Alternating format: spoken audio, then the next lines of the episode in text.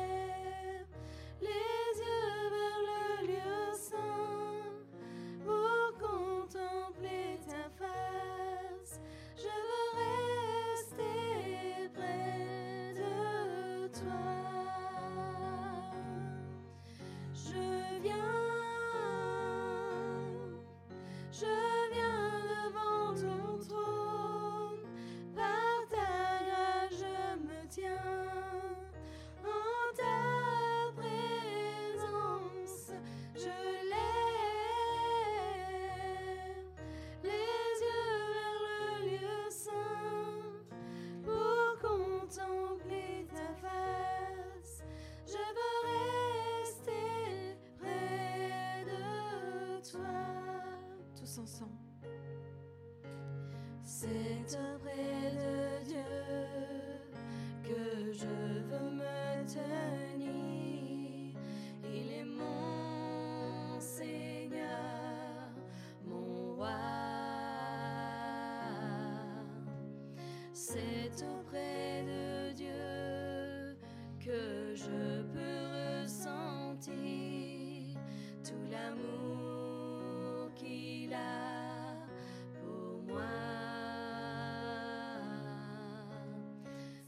do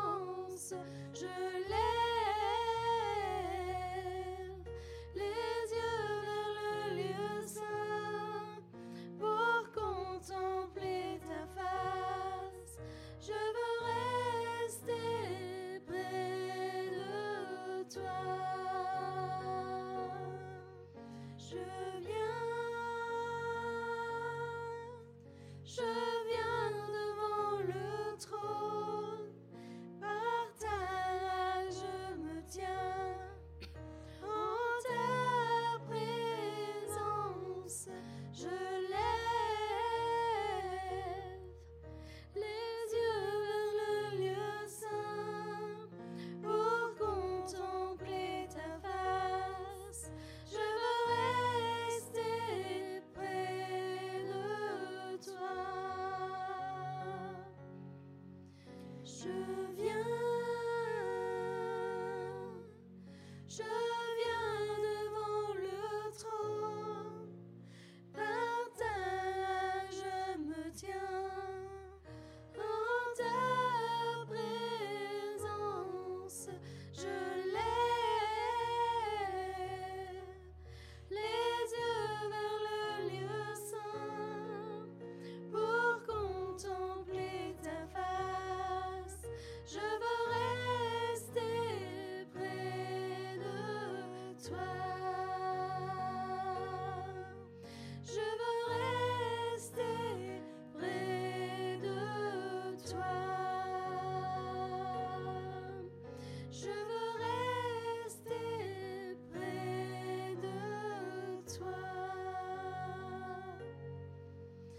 cheveux.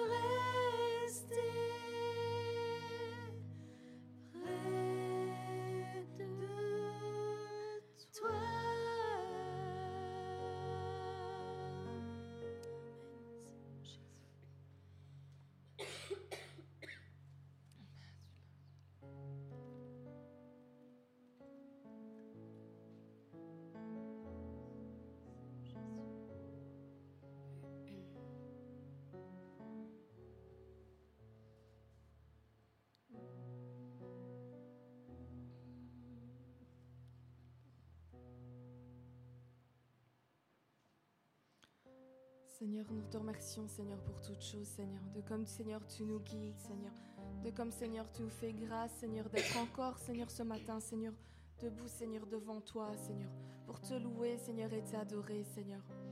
Te disons merci, Seigneur, parce que nous reconnaissons, Seigneur, que tu es le roi des rois, Seigneur. Nous savons, Seigneur, que tu es le nom, Seigneur, qui est au-dessus de tout nom, Seigneur. Seigneur, nous reconnaissons, Seigneur, que rien, Seigneur, ne t'est impossible à toi, Seigneur. Nous savons, Seigneur, que c'est toi, Seigneur, qui guide toutes choses, Seigneur, dans nos vies, Seigneur, et que toute chose, Seigneur, est entre tes mains. Seigneur, aide-nous, Seigneur, à être euh, des disciples, Seigneur, selon ton cœur, Seigneur. Aide-nous, Seigneur, à être cette armée, Seigneur, que tu veux, Seigneur, que nous soyons, Seigneur. Seigneur, que chacun, Seigneur, puisse, Seigneur, reprendre les armes, Seigneur, et combattre, Seigneur. Nous savons, Seigneur, que tu es le Dieu des armées, Seigneur. Et nous savons que personne d'autre, Seigneur, mieux que toi, Seigneur, peut guider, Seigneur, et nous donner, Seigneur, les stratégies, Seigneur, dont nous avons besoin, Seigneur, pour combattre, Seigneur, notre ennemi, Seigneur. Merci, Seigneur, encore pour toutes choses, Seigneur, que tu feras, Seigneur, ce matin, Seigneur. Parce que, Seigneur, nous nous confions en toi, Seigneur. Nous reconnaissons, Seigneur, que nous avons besoin de toi, Seigneur. Et nous savons, Seigneur, que tu vas agir, Seigneur. Parce que tu écoutes chacune des prières de tes enfants, Seigneur. Te disons merci pour tout, Seigneur. Au nom de Jésus.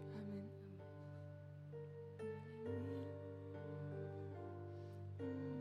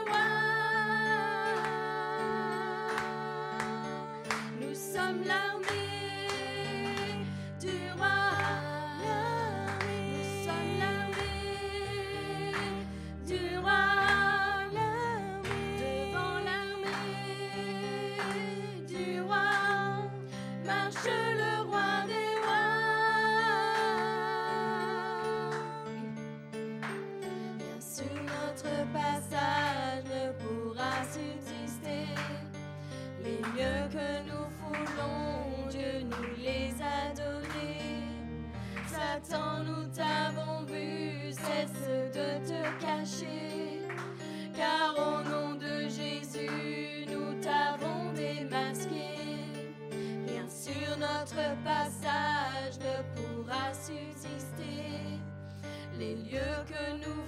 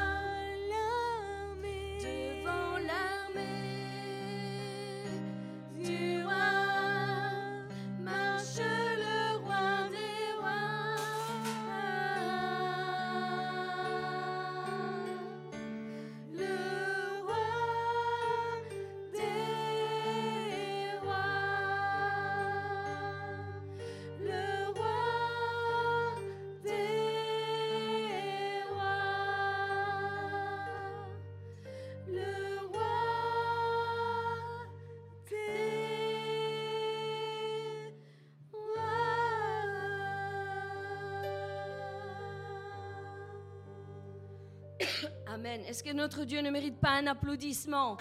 Alléluia. Sois béni, Seigneur.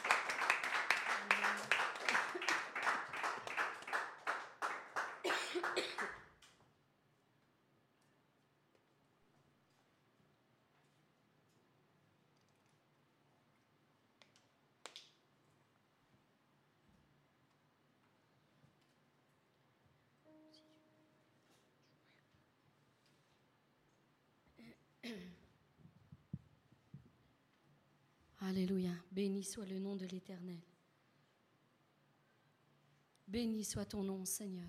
Nous voulons te rendre grâce, Seigneur, encore pour ce matin, parce que nous sommes ici assemblés dans ta présence, Seigneur. Je sais que tu ne manqueras pas, Seigneur, à parler à chacun d'entre nous, petits et grands, jeunes et vieux. Seigneur, il y a toujours une parole pour chacun d'entre nous. Et ce matin, j'aimerais partager avec chacun d'entre vous cette pensée que Dieu a fait descendre sur mon cœur qui sait que la parole de Dieu a toujours quelque chose à nous dire? Même si nous connaissons parfaitement chacune des histoires, même si nous avons lu plusieurs fois la Bible dans son entièreté, il y a toujours quelque chose que Dieu veut nous révéler. il y a toujours quelque chose que Dieu veut faire ressortir euh, dans sa parole pour nos propres vies. Au moment où nous les vivons, nous pouvons comprendre certaines choses mieux que d'autres périodes. Alors, ce matin, comme je, le disais, c'est l'histoire de David contre Goliath.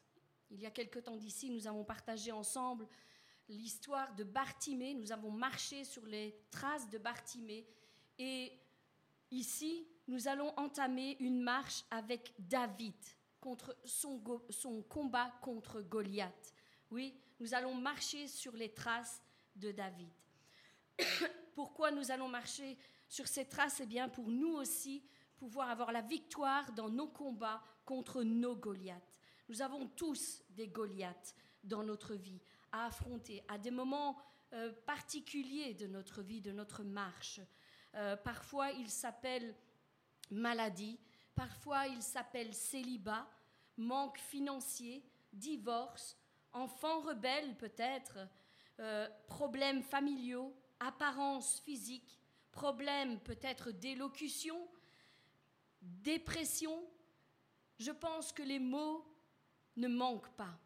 Ils portent tous des noms différents pour chacun d'entre nous. Nous avons tous des Goliaths différents devant nos vies, devant nos yeux. Mais au final, ce sont tous des géants dans nos vies qui se tiennent devant nous et crient avec force pour nous terrifier, et nous empêcher d'entrer dans notre destinée. Amen. Ces Goliaths sont là pour nous effrayer. C'est vrai que parfois, ils nous effraient tellement car ils sont immenses et prennent toute la place devant nos yeux. Nous ne pouvons pas, voir autre chose que ces Goliaths qui sont positionnés devant nous et qui crient pour nous terrifier dans nos vies. Eh bien, la bonne nouvelle, c'est que nous pouvons avec euh, la force de Dieu, en venir à bout. Amen. Il y a quelqu'un ici dans la salle qui est convaincu que nous pouvons en venir à bout. Nous pouvons en venir à bout. Si Goliath a effacé, fait disparaître, si David, pardon, a fait disparaître ce Goliath de devant ses yeux, je pense qu'il peut en être de même pour chacun d'entre nous. Nous sommes plus que vainqueurs, nous dit la parole. Alors, les Israélites, avaient un problème de taille devant lui, devant eux. Ils avaient un gros problème, un problème immense qui se tenait devant eux. Et toute l'armée des Philistins s'était rassemblée pour les combattre derrière Goliath. Il y avait aussi toute cette armée. Ils étaient très nombreux, vraiment, vraiment nombreux. Mais cela n'était pas véritablement le problème pour les Israélites. Après tout, aussi nombreux pouvaient-ils être, l'armée d'Israël avait de l'expérience dans le combat, n'est-ce pas? Ils avaient remporté déjà beaucoup de batailles. Donc ce n'est pas cette armée nombreuse qui se tenait devant eux qui était le véritable problème. Après tout, ils avaient eux aussi euh, des armes à leur disposition. Ils étaient eux aussi très nombreux et je pense qu'ils étaient aussi très habiles dans le combat. Donc, ce n'était pas le véritable problème qui se posait devant eux. Alors pourquoi se sont-ils mis à trembler? Pourquoi ont-ils été littéralement paralysés par la peur? Eh bien, parce que ce jour-là, le combat était différent pour eux. Il était différent de tous les autres car ils se sont laissés impressionner par la taille du problème, par sa force et aussi par les armes qu'il brandissait en les menaçant. C'est ce qui a fait que l'armée d'Israël a tremblé devant Goliath. Malheureusement pour les Israélites, ce combat, lorsque nous lisons la parole, avait déjà des allures de défaite pour eux, euh, car ce Philistin criait beaucoup plus fort que tout ce qu'ils avaient connu jusqu'au jour d'aujourd'hui.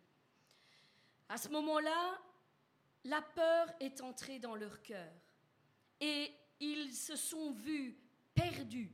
Ils ont vu la défaite devant leurs yeux. Ils ont perdu de vue que l'Éternel était celui qui combattait pour eux. Amen. Et bien souvent, c'est ce que nous perdons de vue, nous aussi, devant nos problèmes et nos difficultés. C'est que c'est l'Éternel qui combat pour nous. Alors, ils se sont mis à compter sur leur propre force, ils se sont mis à se juger trop petits, trop faibles face à ce guerrier géant qui se tenait devant eux et qui prenait toute la place.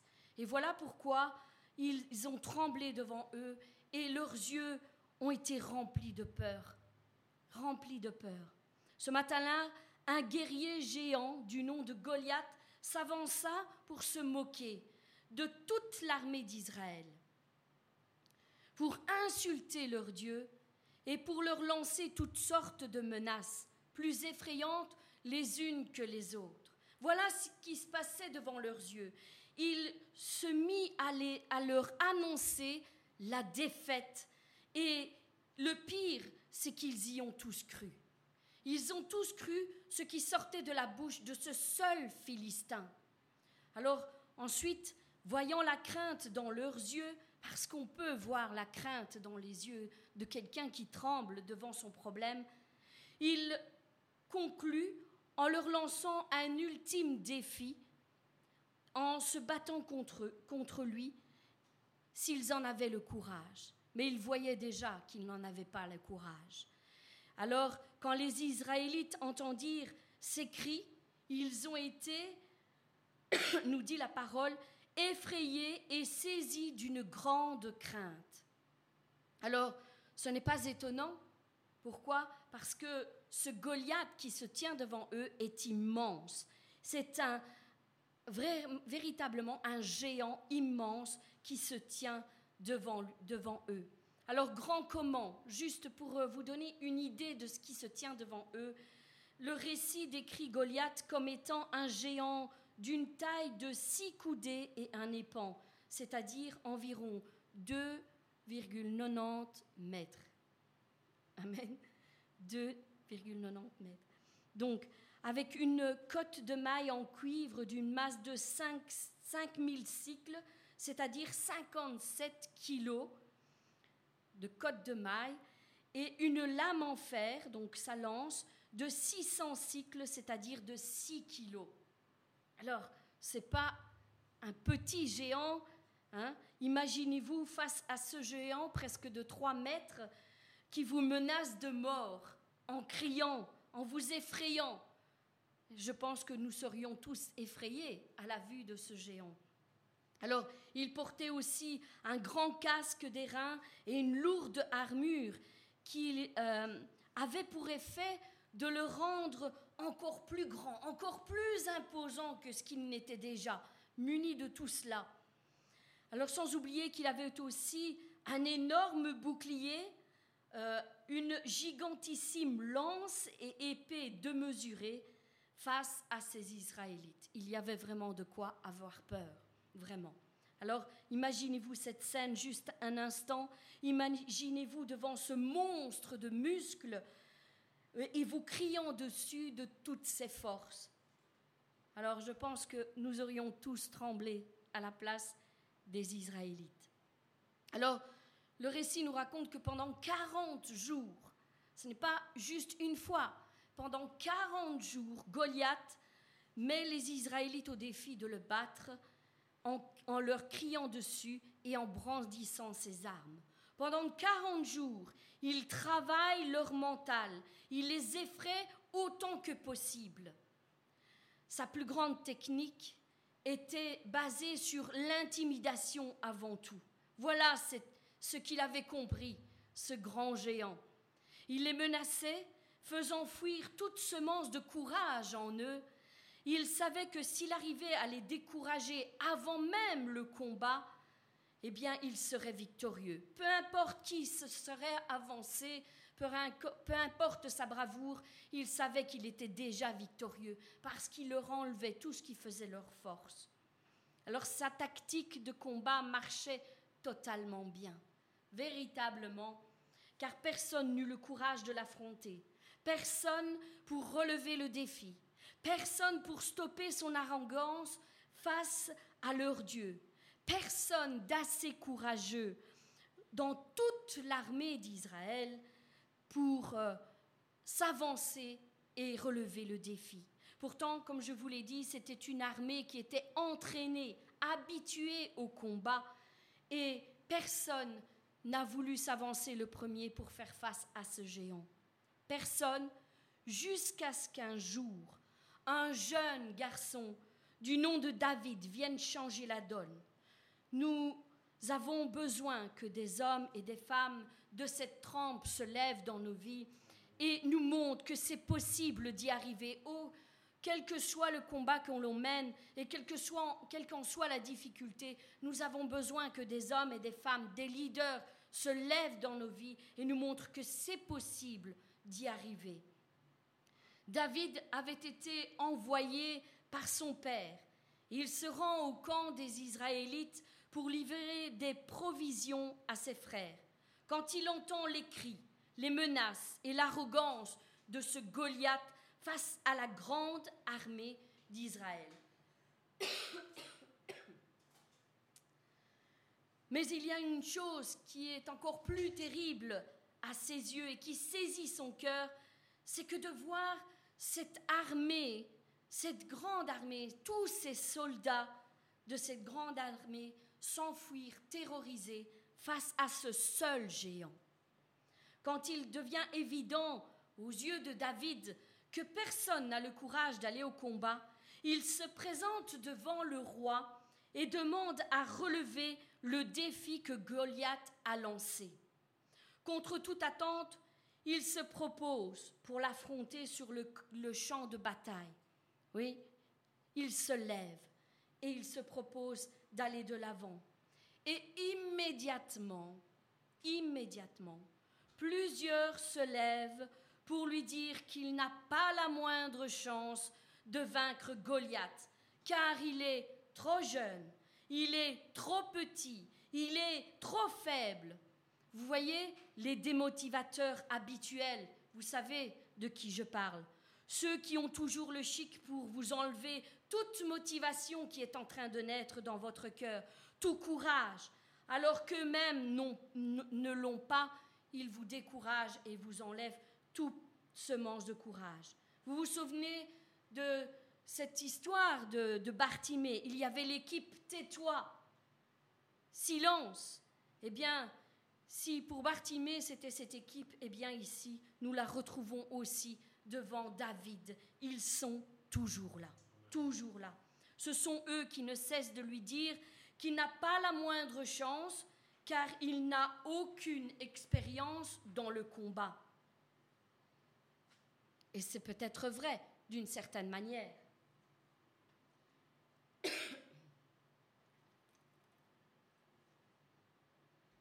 Pardon. Cette armée d'Israël, ah, quelle arrogance, n'est-ce pas? Font-ils preuve à leur tour? Ils tremblent devant ce géant Goliath et se prennent pour des super guerriers devant le petit David. Cela a un non-sens, n'est-ce pas? Eh bien, mes bien-aimés, je pense qu'il y a ici véritablement quelque chose que nous devons tous apprendre dans notre vie, pour nos propres vies.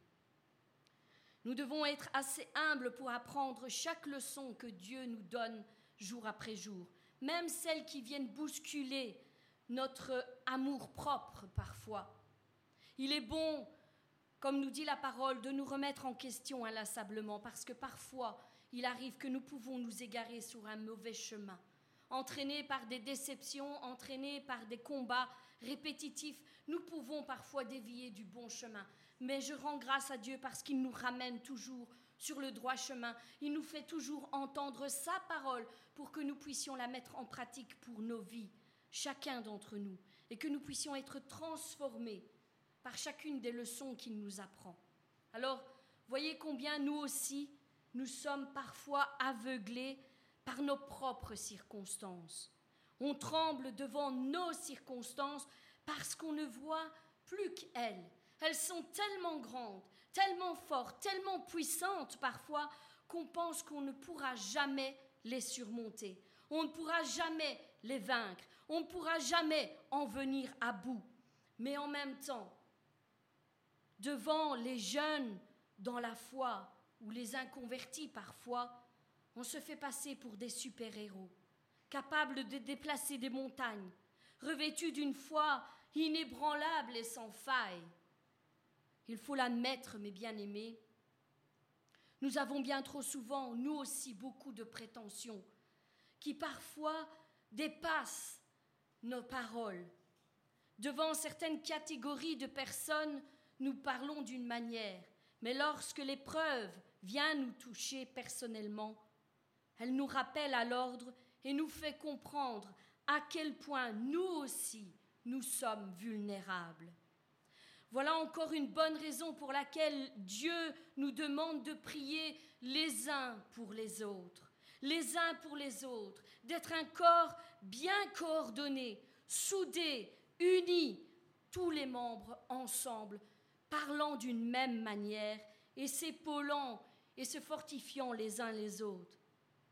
Car si je suis dépassé par mes propres défis, tu seras là, mon frère, ma sœur, pour euh, pour moi. Tu seras là pour prier pour moi.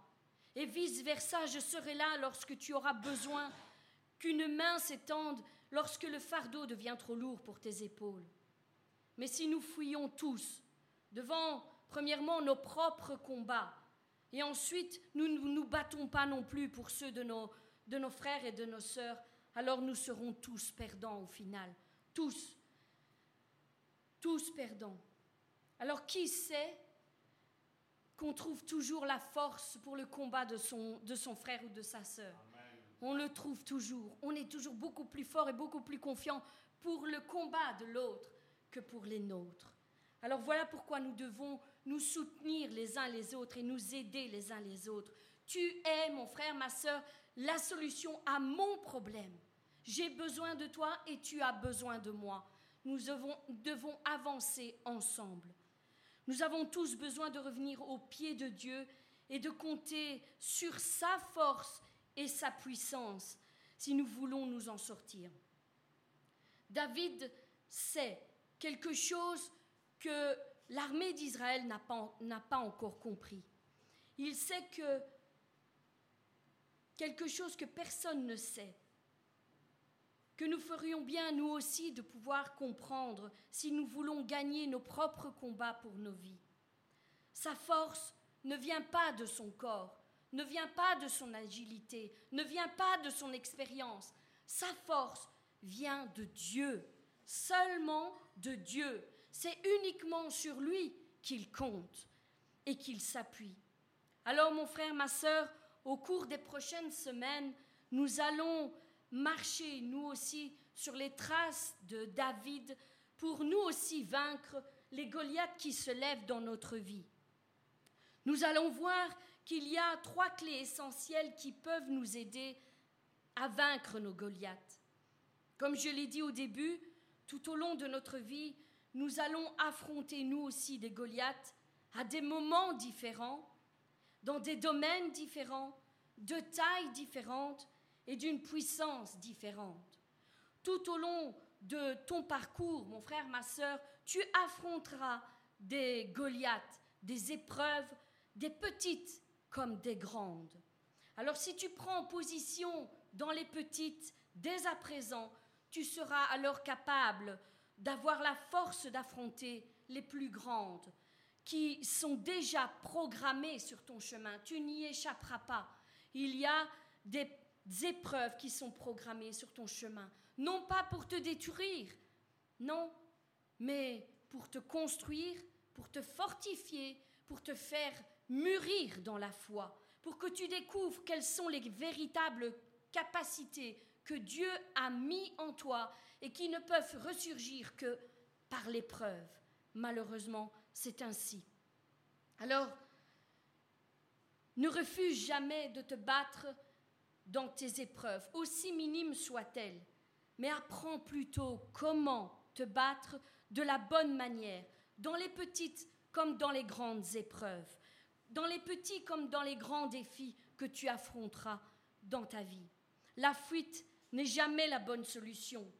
Le déni non plus, malheureusement. Il y a un combat, il faut donc se lever et le mener, et il ne partira pas de lui-même si tu ne prends pas position. Non, il ne partira pas. Alors mon frère, ma sœur, la question n'est pas de savoir si toi aussi tu devras affronter des Goliaths dans ta vie, mais plutôt quand et comment tu devras les affronter, les affronter pour les vaincre. Les Goliaths de nos vies peuvent se manifester sous différentes formes, sous forme d'épreuves, sous forme de difficultés, ou peut-être même parfois ce sont des tentations, des défis à relever, des responsabilités à prendre ou des sacrifices à faire.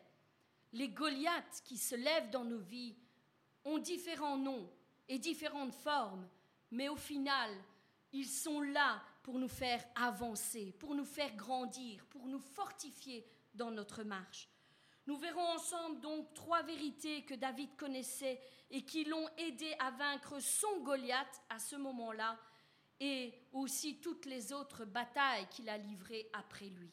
Alors mon frère, ma sœur, je t'assure que si tu mets toi aussi ces trois clés en pratique dans ta vie, tu seras toi aussi plus que vainqueur sur tes défis, sur tes combats, sur tes Goliaths. Que l'Éternel soit votre force au nom de Jésus-Christ. Amen. Seigneur, je veux te prier pour ton serviteur qui portera la parole, Seigneur, encore aujourd'hui. Je te demande, Seigneur, de le revêtir de ton esprit, Seigneur, afin qu'il parle, Seigneur, vraiment de ta part, Seigneur, que Seigneur, ces paroles soient les tiennes, Seigneur. Et que nous aussi qui écoutons, Seigneur, nous ayons un cœur bien disposé à faire ta volonté. Que nous puissions prendre tout ce qu'il nous donnera en main pour le faire fructifier pour la gloire de ton nom. Sois béni au nom de Jésus. Amen.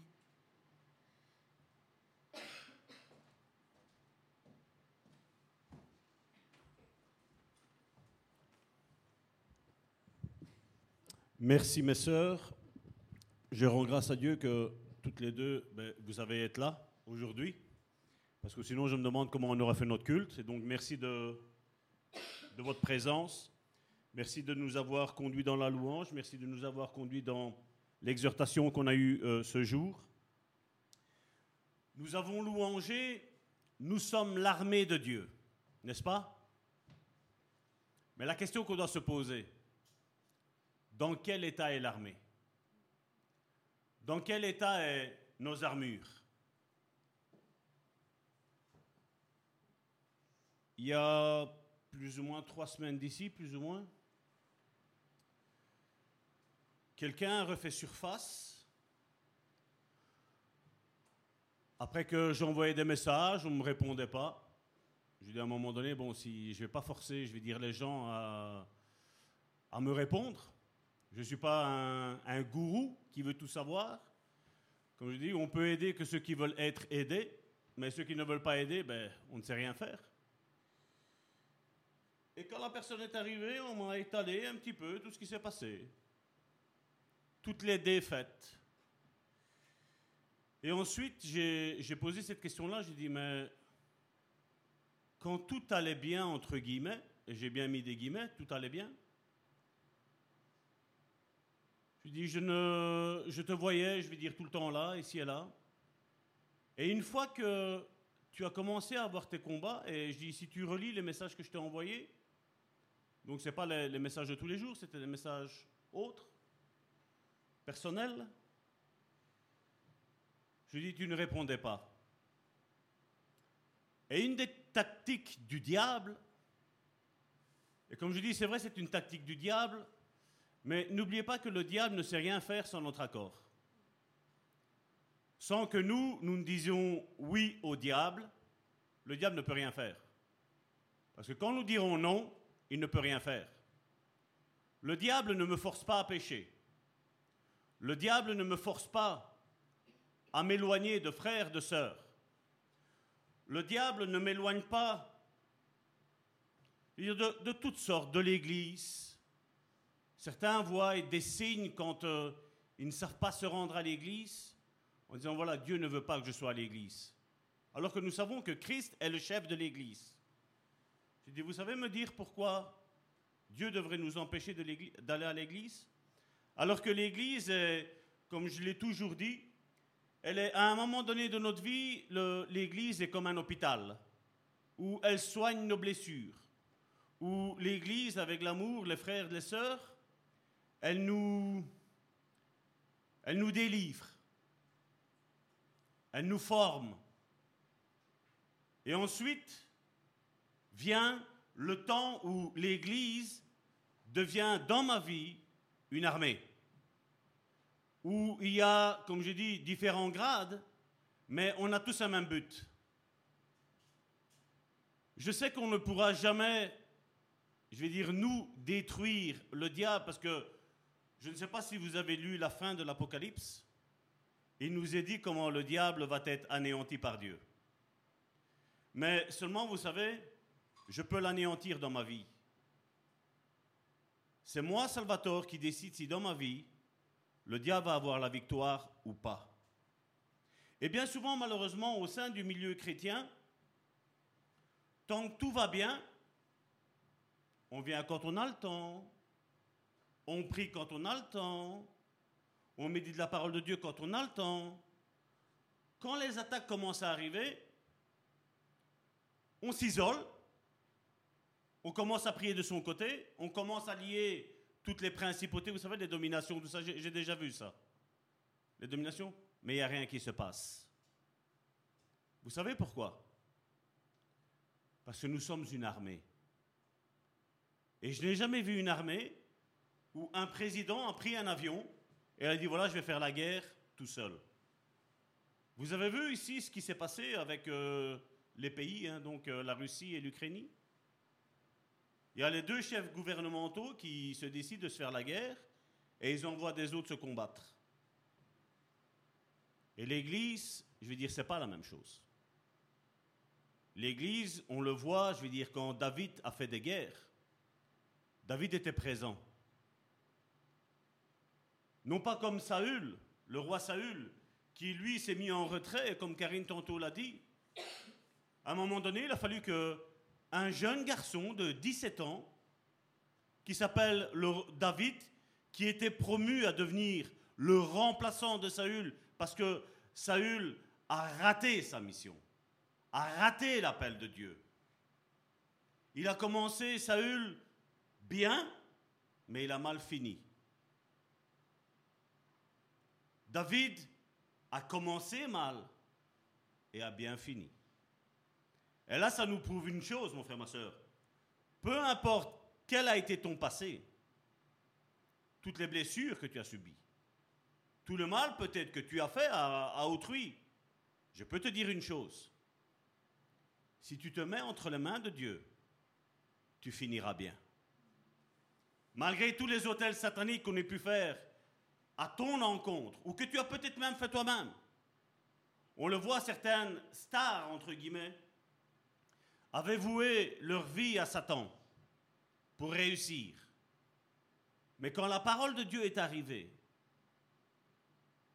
on a vu que Dieu les a délivrés. Rien n'est impossible à Dieu. Mais est-ce qu'on le croit Que rien n'est impossible à Dieu? Et ce que j'aimerais vous encourager, mes frères et mes sœurs, c'est de devenir intelligent. Et comment on devient intelligent? Ben, En commençant par avoir la crainte du Seigneur.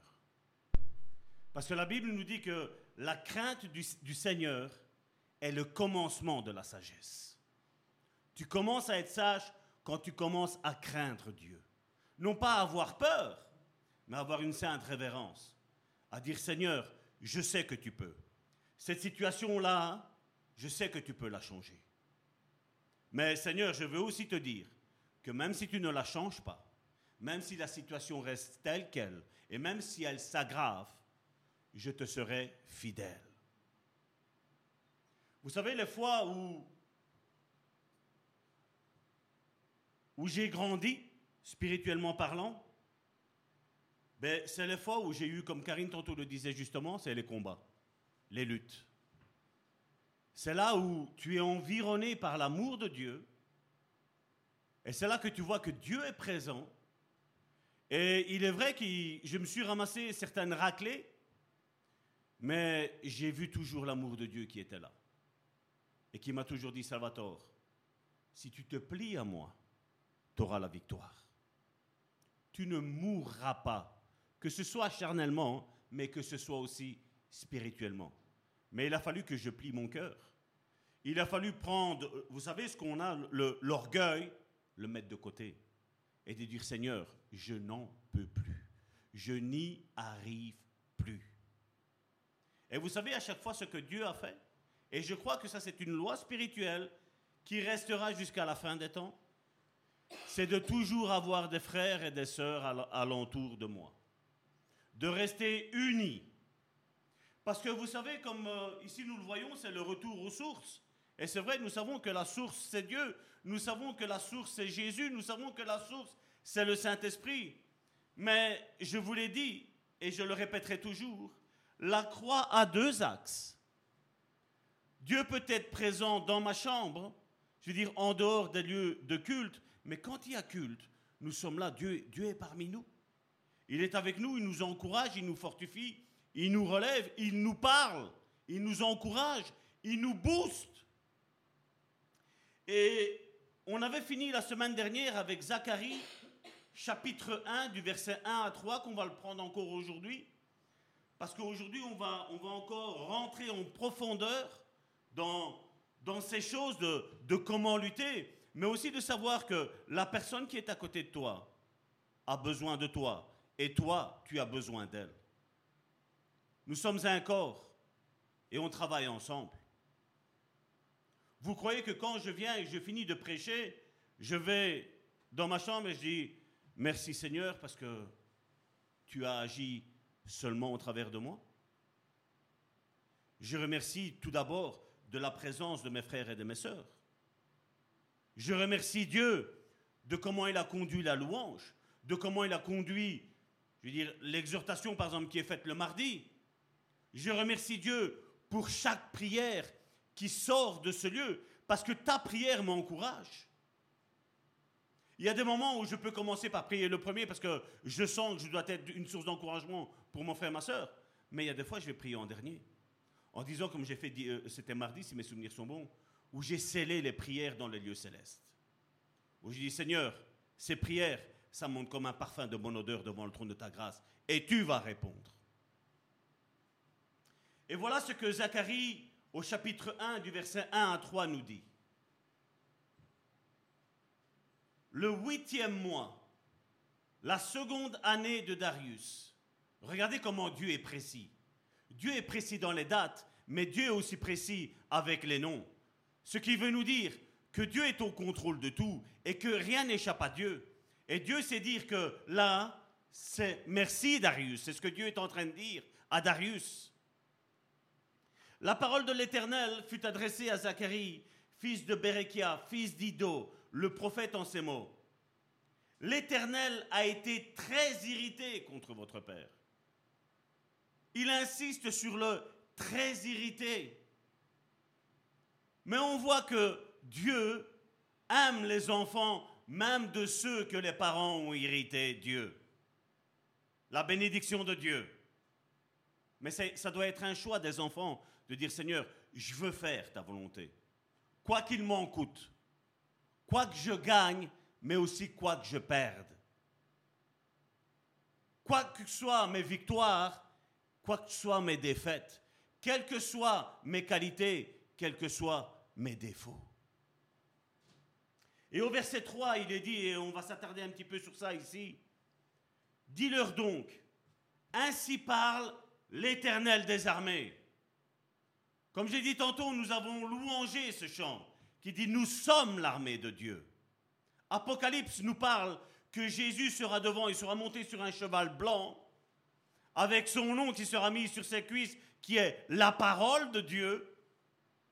Mais quand vous regardez derrière, il y avait tous ceux qui avaient vaincu, je vais dire Satan par le sang de l'agneau, mon frère, ma soeur. Oui, Dieu est la source, mais je veux te dire que toi aussi, tu dois devenir une source. Combien aiment être encouragés? Levez les mains.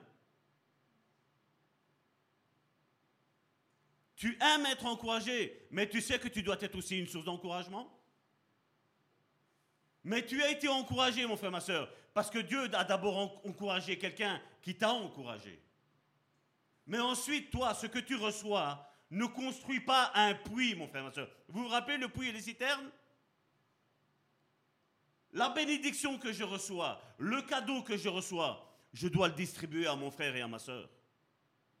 C'est toujours comme ça que ça fonctionne. Et c'est toujours un ensemble de personnes. L'Église, c'est un ensemble de personnes. L'Église n'est pas ces bâtiments-ci. Nous sommes, je dis merci, gloire à Dieu, que pour le moment, nous sommes dans ce lieu. Et je tiens à préciser, pour le moment, parce que je ne sais pas quelle est la vision que tu as pour cette Église, mais je vais te dire qu'on va grandir. Mais seulement, elle ne grandira pas seulement avec Salvatore. L'Église grandira quand toi, moi, nous, corps de Christ, nous bougerons. Combien de fois j'ai entendu, Pasteur, je ne comprends pas comment ça se fait que l'Église ne grandit pas. Ma question a toujours été la même chose. Je vous donne déjà, je vous tends déjà la perche et je vous dis toujours déjà quelle va être ma réponse? Mais ma réponse est toujours la même. Que fais-tu pour que l'Église grandisse? Qu'est-ce que tu fais? C'est facile de regarder à ce que l'autre ne fait pas. Mais qu'est-ce que tu fais? Qu'est-ce que je fais? Et ici, j'avais parlé la semaine dernière, il commence, il dit, Ainsi parle l'Éternel des armées. Deux points.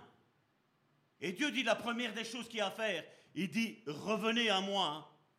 Et il reprécise, dit l'Éternel des armées.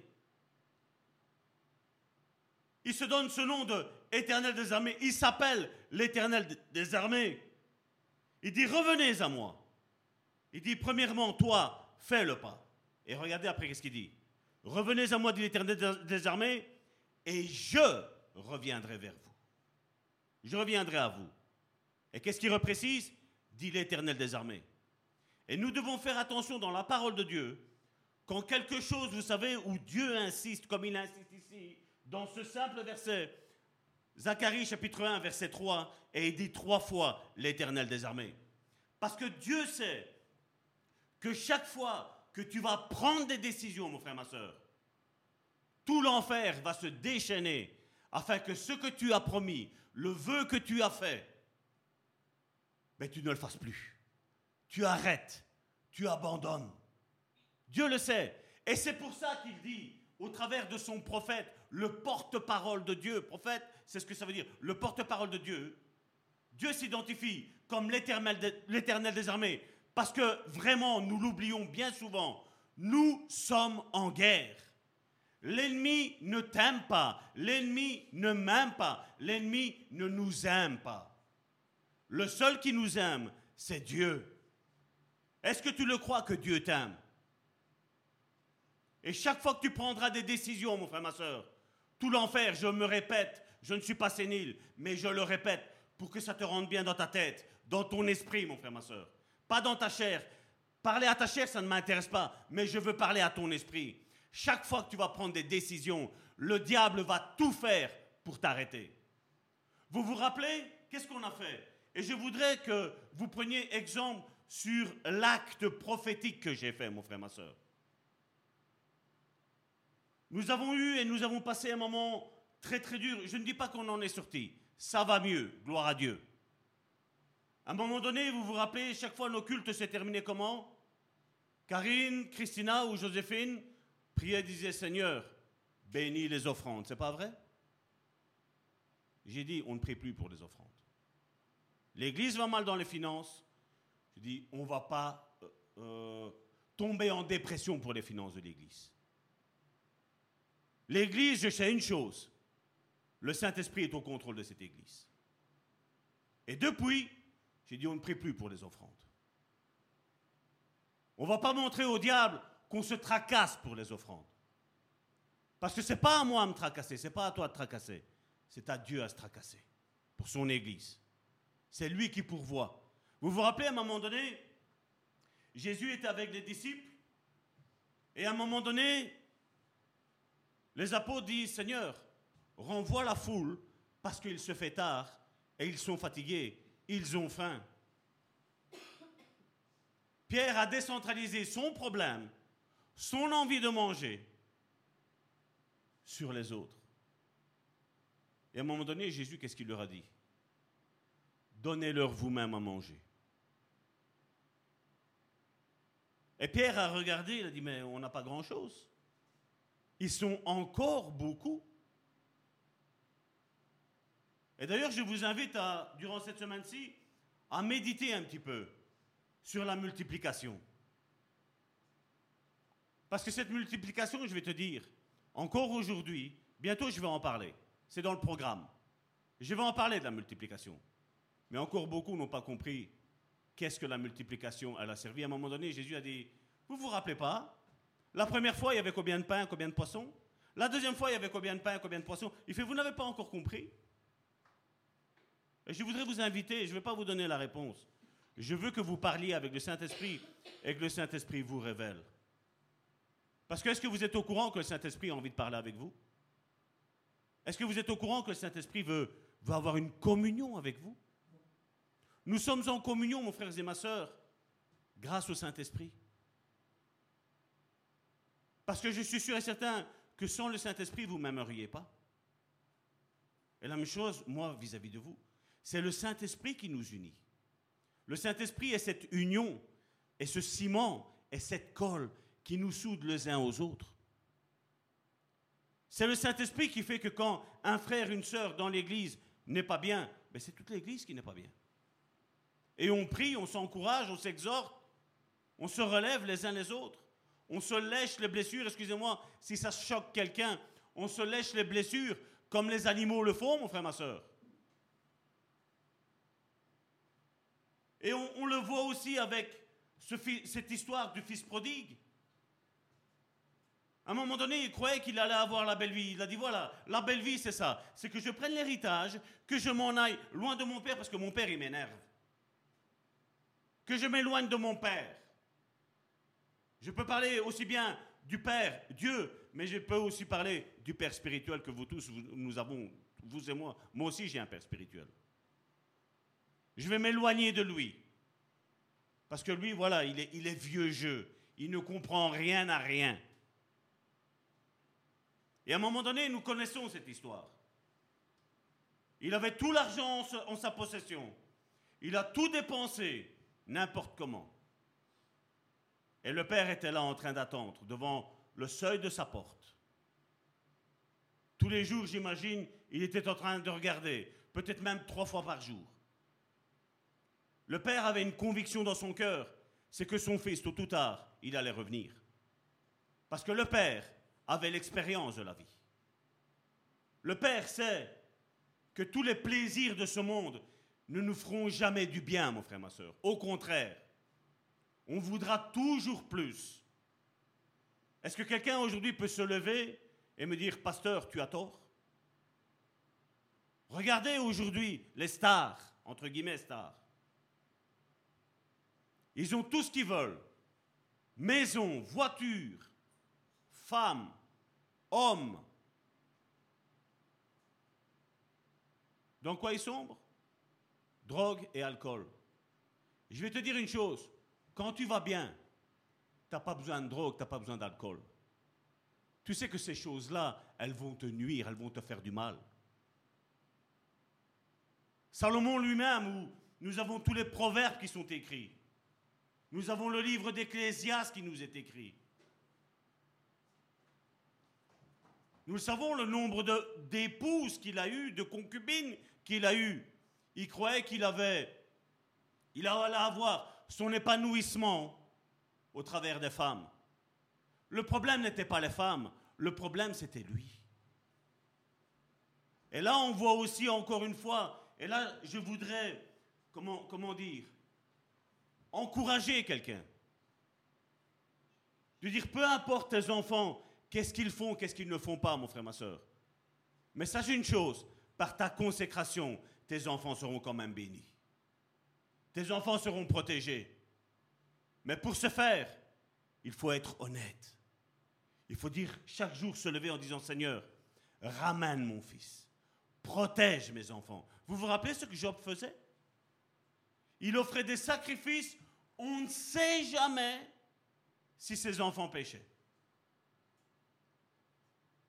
Certains appellent Job avait des mauvaises pensées. Non, Job avait la crainte de Dieu. Il savait que le péché, même si toi tu es juste, le péché, il va t'emmener à la ruine, mon frère, ma soeur. Et c'est pour ça que j'insiste beaucoup sur le fait d'avoir une vie qui plaît à Dieu. Je ne parle pas d'être des super saints avec une petite couronne sur la tête, nous habiller en blanc en disant voilà, moi je suis pur. Je ne parle pas de ça. Je parle d'avoir un cœur sincère, un cœur honnête vis-à-vis de Dieu. Même si mes yeux aujourd'hui ne voient pas ce qui est mis là, et encore, je suis peut-être même en train de mentir, parce que quand je vois toutes les répercussions que nous avons au travers du monde, je me rappelle que maman Mariam, qui, nous a visités, m'avait dit, pasteur, est-ce que tu sais traduire les pensées que tu fais tous les jours en français? Est-ce que tu sais les traduire en italien? Je ne savais pas le faire parce que j'ai déjà énormément de travail. Et on m'en demande toujours plus. Et j'écoute, je dis, maman Mariam, c'est pas possible. J'ai trop de travail. On est tout seul. L'équipe est Karine et moi. On travaille. Karine fait ses choses, je fais mes choses. Et à un moment donné, je ne sais plus comment c'est arrivé, avec Word, j'ai vu que voilà, on savait traduire en italien. Et j'ai pris, j'ai fait ça. Je, travaille, je travaille ainsi. J'ai pris, je, voilà, je vais traduire. Même si ce n'est pas parfaitement traduit, on comprend quand même le message, c'est ce qui compte. Et maman Maria m'a, dit, pasteur, si tu savais le bien que ça fait aux Italiens qui sont là-bas. Il y en a certains qui, qui étaient proches à, à se suicider, ils ont arrêté. Moi-même, je suis des fois étonné quand je prends, je veux dire, le travail, le ministère que Dieu m'a donné, et combien de fois j'entends que beaucoup de personnes avaient, ils allaient presque se suicider et ils ne l'ont pas fait. Combien de personnes n'étaient plus amoureux de la parole de Dieu? Ils sont retombés amoureux de Dieu. Certains étaient déçus des églises et ils ont quand même dit, on va essayer de retourner dans une église. Là, les encouragements qu'on a, mon frère, ma soeur. Et comme je le disais récemment à quelqu'un, j'ai dit, ces messages que tu reçois, tu peux même retirer mon nom parce que le plus important n'est pas mon nom. Le plus important est le nom de, notre Seigneur Jésus-Christ. Je dis, envoie-les, mets même ton nom. Je ne serai pas fâché avec ça. Ce qui compte, ce n'est pas Salvatore. Ce qui compte, c'est Christ, Jésus-Christ. C'est lui qui doit être glorifié dans toutes choses. Je ne sais pas si vous le savez, mais Salvatore n'est pas Dieu. Est-ce que vous le savez? Est-ce que vous êtes au courant que Salvatore n'est pas Dieu? Mais Dieu travaille au travers de moi. Mais Dieu veut travailler aussi au travers de toi. Si ces pensées te font du bien, partage-les. Tout ce qui te fait du bien, c'est pas vrai Quand tu as quelque chose qui te fait du bien, tu n'as pas envie de le partager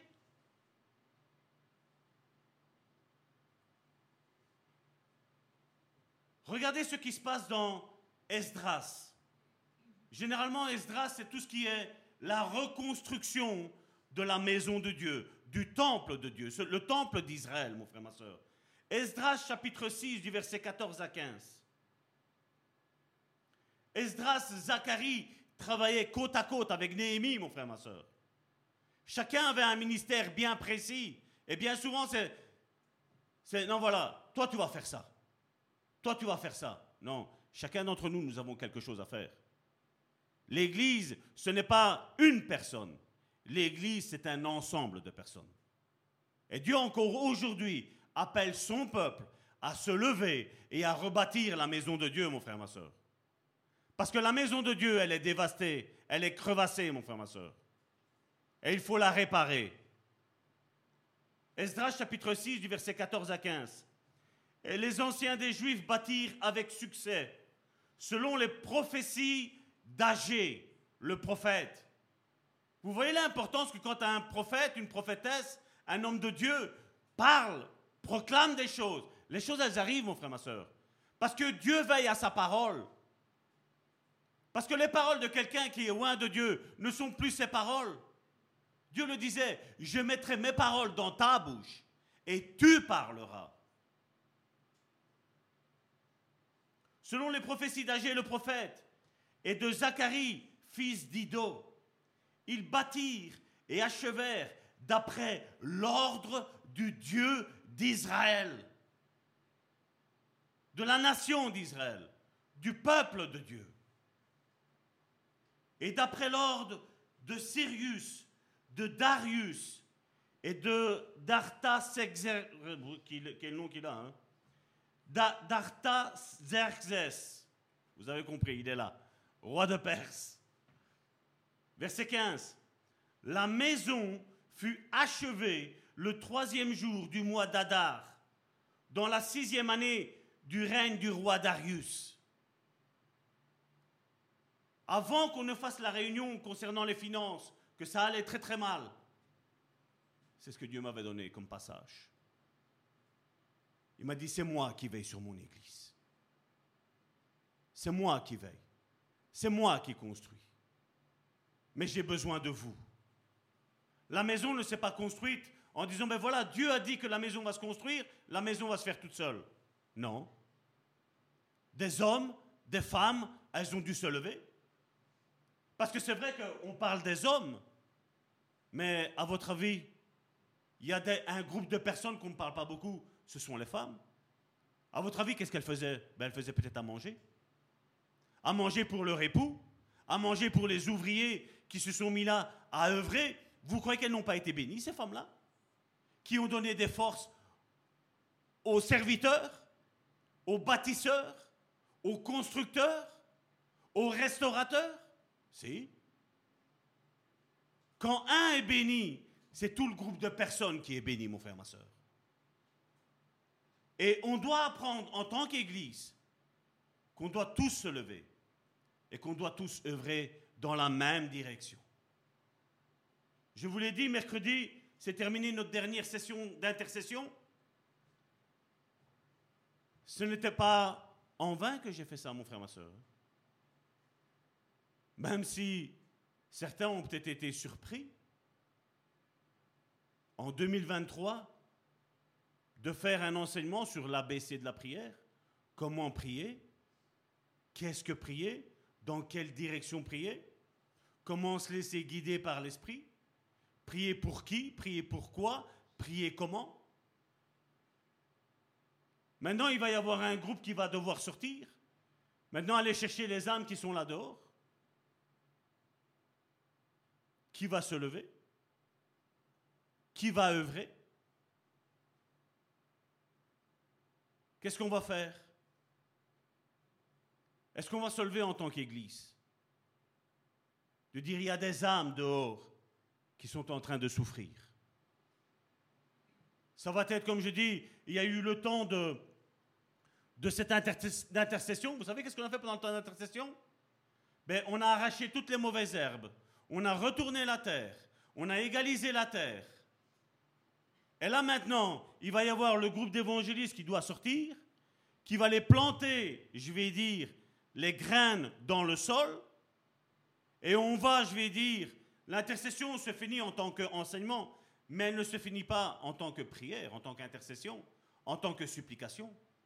Il va falloir maintenant arroser cela. Et seulement après, c'est ce que Paul écrit à l'église de Galate, si mes souvenirs sont bons, il dit, c'est Dieu qui va faire croître. Mais le travail d'arranger tout ce terrain, de semer ce terrain, c'est aux hommes que Dieu l'a donné. C'est à vous, c'est à moi. La construction de l'Église, c'est vous et c'est moi. Le faire croître, ça appartient à Dieu. Dieu fait sa part, mais l'être humain doit faire la sienne. Et comme je le disais, nous sommes tous au courant que Jésus revient, c'est pas vrai? Nous sommes un figuier. Quel est le fruit que j'ai à proposer aujourd'hui à Jésus? C'est la question qu'on doit se poser. Est-ce que je vais me limiter? Ah ben moi, Salvatore, moi je prêche. Les dimanches. Toutes les deux semaines, je nettoie l'église. Tous les mardis, jeudi, vendredi, euh, mardi, jeudi et dimanche, je range les chaises. Je, m'arrange pour que quand tout va bien, ben, le culte se passe bien, il est bien en live. Ce sont des bonnes choses. Mais Dieu ne m'appelle pas qu'à ça. Quel est le ministère que Dieu a mis dans ma vie? C'est celui-là maintenant que je dois faire fructifier. Tout ce que nous faisons est bien. Nous faisons les agapés, nous faisons à manger, nous nous, unissons et réunissons ensemble, c'est bien. Mais ce que Dieu veut, c'est qu'il y ait une unité. Mon frère, ma soeur, tu as besoin de moi, je suis là. Mon frère, ma soeur, j'ai besoin de toi, est-ce que tu es là? C'est la question qu'on doit se poser. Si on aime cette Église, on œuvre pour l'Église. On œuvre pour son avancement, qui ne s'est peut-être pas bougé, parce que voilà, pour le moment, il y a des soucis, il y a, il y a là. Mais on s'est prié, c'est pas vrai On s'est intercédé. On s'est jeûné. On sait faire un tas de choses. L'Église est un, un groupe de personnes qui regardent tous dans la même direction. À dire, Seigneur, nous croyons que tu as quelque chose à faire pour cette région, pour Charleroi.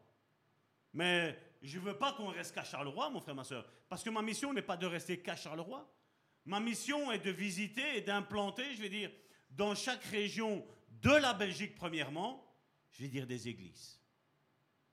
Des églises sincères, où on est basé sur la parole de Dieu. Parce qu'aujourd'hui, combien j'en rencontre aujourd'hui de frères et de sœurs qui sont dehors, qui sont sans église?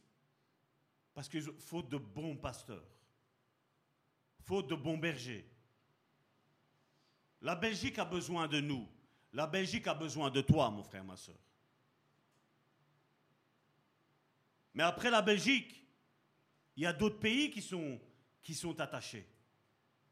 La francophonie, nous savons que c'est la Belgique, c'est la France, c'est la Suisse, c'est le Luxembourg aussi. Ce sont des pays où, comme je dis, on n'a pas besoin d'étudier, on connaît la langue française. Mais on a la chance, c'est que je sais aussi parler l'italien, et là, on a, on a aussi des groupes d'Italiens qui sont un petit peu partout. En Allemagne, nous avons des frères et des sœurs qui parlent aussi le français, mais qui parlent aussi l'italien. Nous savons nous agrandir. Et la vision de cette Église, c'est s'agrandir au travers du monde, mon frère, ma soeur. Parce qu'aujourd'hui, il y a beaucoup de choses méchantes qui sont faites dans le milieu chrétien. Mais j'ose croire qu'il y a aussi des choses bonnes qui se font aussi, mon frère, ma soeur. Je ne veux pas regarder à ce qui se fait de mauvais. Je n'y pense même pas. Je pense seulement aux frères et sœurs qui sont abusés dans ces églises-là, dans tous les domaines, spirituellement, émotionnellement et charnellement, mon frère, ma soeur. Et Dieu appelle à ce que nous reconstruisions non seulement cette église, mon frère, ma soeur, mais l'église au travers du monde. Parce qu'il y a des frères et des sœurs qui pleurent, qui n'ont pas de bonnes églises alentour d'eux, mon frère, ma soeur. Ils ont besoin de nous. Et comme je dis, je ne saurais pas être ici et ailleurs. On a besoin que ici, premièrement, des hommes et des femmes, comme Karine disait, où ils sont ces hommes-là? Où ils sont ces femmes-là? Se lèvent, disent, voilà Seigneur, je veux être sérieux. Dans Ésaïe chapitre 6, à un moment donné, Dieu demande, il dit, qui enverrai-je? Ésaïe se lève prophétiquement en parlant de la part de Jésus, en disant, je vais aller. Vous imaginez les conséquences qu'il y aurait eu si Jésus aurait péché, mon frère, ma soeur on aurait été voué à tous aller en enfer, mon frère, ma soeur. Mais Jésus n'a pas échoué. Jésus est resté fidèle parce qu'il pensait à toi, il pensait à moi, il pensait à son Église. Il disait oui, des faux vont se lever, mais il y a des faux parce qu'il y a du vrai, parce qu'il y a la véritable Église, mon frère, ma soeur. Et oui, il faut dénoncer les choses qui ne sont pas vraies, les choses qui sont fausses, mon frère, ma soeur. Beaucoup aujourd'hui ont une connaissance théorique de la parole de Dieu. Il n'y a qu'à voir juste avec la base, le salut, mon frère, ma soeur. Certains sont persuadés que le salut ne se perd pas. Ils disent, le salut, Dieu sait, et ceux qui sont inscrits resteront inscrits dans le livre de vie. Le livre d'Apocalypse me dit juste le contraire.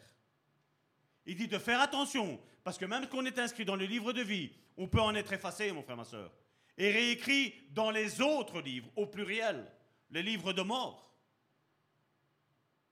Et beaucoup sont persuadés ainsi. Beaucoup se disent, ah mais Salvatore, on n'a plus besoin de rien faire. Jésus a dit, tout est accompli. Mais pourquoi Jacques nous a dit que la foi, sans les œuvres, la foi, elle est morte? On a quelque chose à accomplir, mon frère, ma soeur.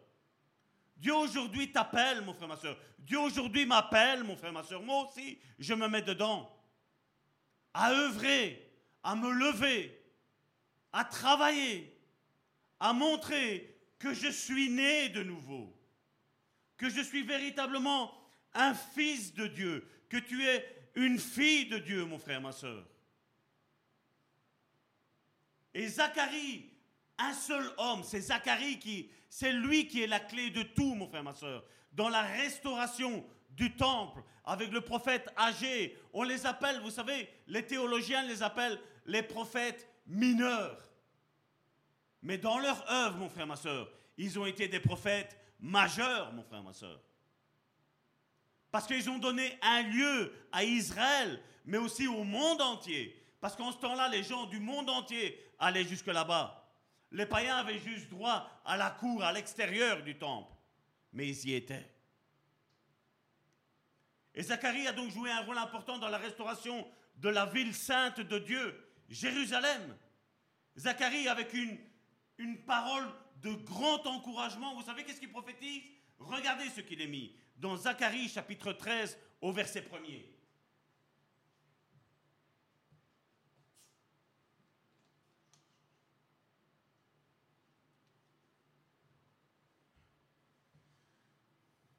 En ce jour-là, vous voyez, Dieu sait tout, mon frère, ma soeur.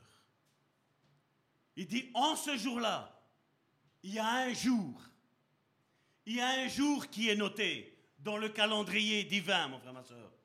En ce jour-là, le jour avant, il n'y avait rien, mon frère, ma soeur. Mais il arrive le tout à coup de Dieu.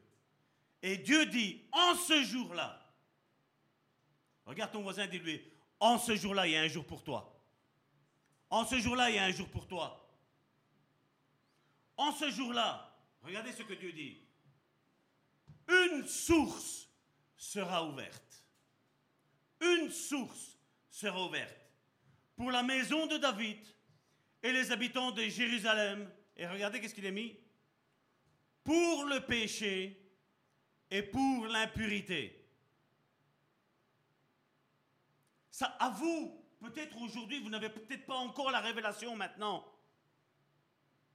Mais cette parole-là, mon frère, ma soeur, a suscité un désir. Ça a suscité une envie de se lever. Ou pour le peuple d'Israël, ils disent, voilà, nous sommes accablés par le péché. Nous sommes accablés par mon impurité, par ton impurité. Mais il dit, mais il y a un jour que Dieu a établi. Et ce jour-là, une source va être ouverte.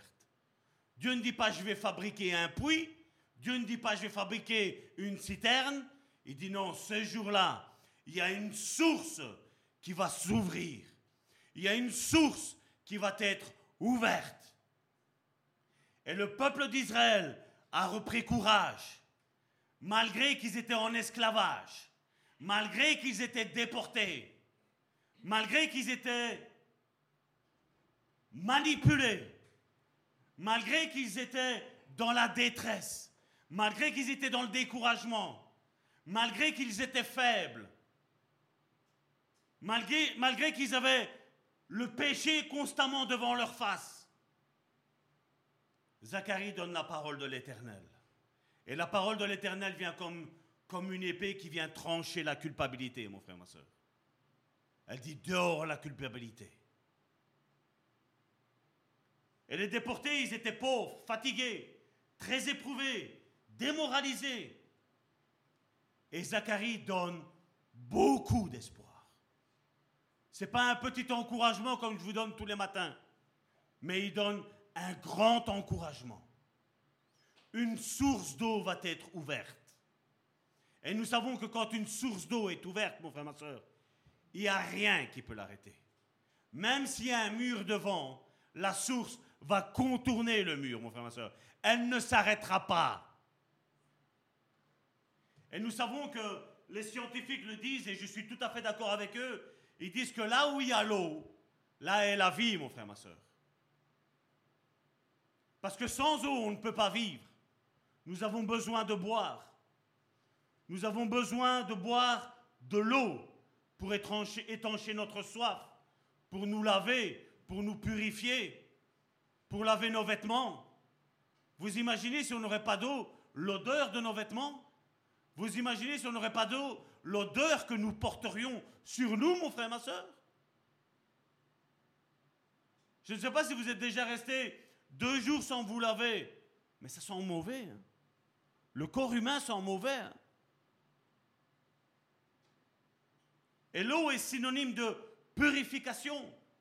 Mais purification que ce soit interne, mais aussi externe. On se lave l'extérieur, mais vous savez que quand vous buvez de l'eau, vous, vous évacuez au travers l'urine toutes les mauvaises toxines, c'est pas vrai? Maman Madeleine est parmi nous, elle peut nous le confirmer. Nous avons besoin de boire. Nous avons besoin d'évacuer toutes les impuretés, tous les, tous, les, tous les petits organes, toutes les petites molécules qui sont en nous qui meurent. Les cellules qui meurent, mon frère, nous avons besoin de les évacuer. La source nous purifie, elle nous libère du péché du passé, elle nous aide à surmonter avec succès les échecs du passé et nous donne la vie et de l'espérance, n'est-ce pas? Est-ce que quelqu'un n'a jamais subi d'échec? Dans le passé? Est-ce qu'il n'y a pas quelque chose que tu as mis tout ton amour, toute ton âme, tout ton esprit, tout ton corps à faire quelque chose et tout s'est arrêté soudainement? Tu as peut-être toi été honnête, mais l'autre personne n'a peut-être pas été honnête. L'autre personne t'a trompé, elle t'a usurpé, elle t'a manipulé, elle t'a mal parlé. Mais pourquoi cette source, elle doit être C'est la question qu'on doit se poser au vu de ce passage biblique. Car le péché et l'impureté sont la cause qui nous ont séparés de Dieu. Et elle nous le sépare encore aujourd'hui, même si certains prédicateurs disent le contraire.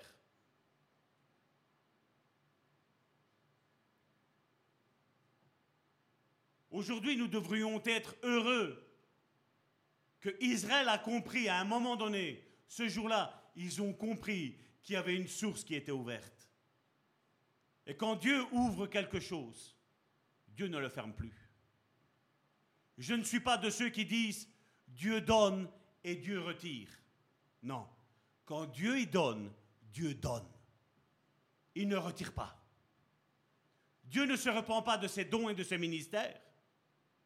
Et aujourd'hui, on ose prêcher que Dieu donne et que Dieu retire. Dieu ne retire pas les choses peuvent s'arrêter. Si moi, Salvatore, dans la bénédiction que Dieu m'a donnée, j'agis en insensé, mais ce ne sera pas Dieu qui l'aura arrêté. Dieu m'aura donné une source pour qu'elle dure jusqu'à la vie éternelle, jusqu'à mes derniers jours. Et je vais dire même plus que mes derniers jours, jusqu'à mes derniers jours, jusqu'à mille générations. Dieu nous bénit pour bénir mille, générations après nous, mon frère, ma soeur.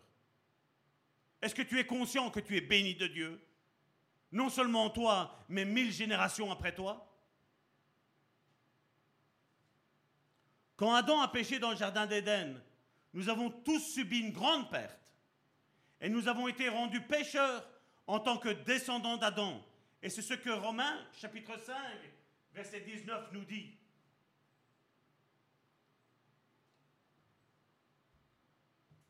Car comme par la désobéissance d'un seul homme, beaucoup ont été rendus pécheurs, ça c'est la mauvaise nouvelle, mais nous, vous savez, en tant que chrétiens, nous sommes des porteurs de bonnes nouvelles, c'est pas vrai? Et qu'est-ce qu'il est mis? De même, par l'obéissance d'un seul, beaucoup sont rendus justes. Il dit pas un petit peu, il dit beaucoup. Et nous savons que c'est un tiers plus ou moins de la population mondiale depuis que Jésus est venu, qui sera sauvé. Parce qu'il y a un livre de vie, nous dit Apocalypse, et il y a des livres de mort. Donc, des, ça veut dire plus que deux. Ça veut dire deux, au moins deux. Donc, l'estimation, c'est plus ou moins ça. Ne commencez pas à faire le calcul, mais même si ça a l'air d'être beaucoup, c'est peu. Parce qu'il y en a quand même deux tiers qui se sont perdus. Vous vous rappelez que un tiers, Satan a séduit un tiers des anges qui étaient là-haut? Comment il les a séduits? C'est une question qu'on devrait se poser. Hein. Comment il les a séduits? Vous vous attendez à la réponse? Demandez au Saint-Esprit. Mais la bonne nouvelle, c'est que Dieu a toujours des solutions et des promesses à révéler qu'il y aura un remède. Et il, espérait, et on le voit dans Genèse chapitre 3 verset 15,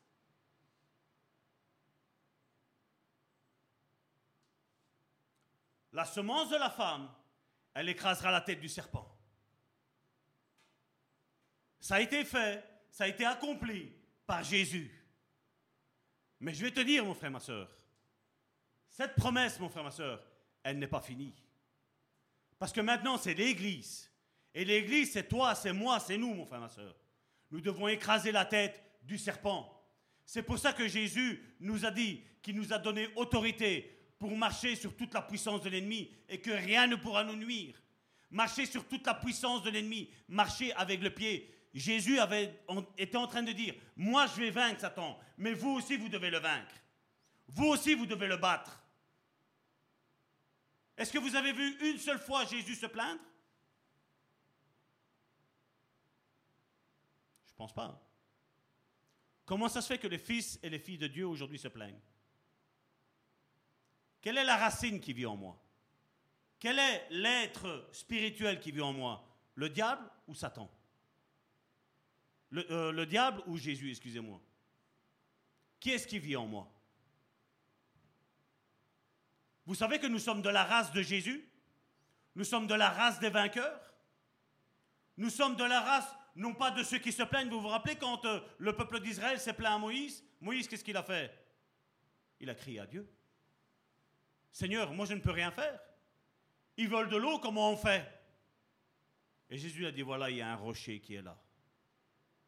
Et nous avons vu que ce rocher marchait avec Jésus. C'était un rocher spirituel. Jésus était là, mais c'était un rocher. Il regardait, il ne voyait pas Jésus, il voyait juste un rocher.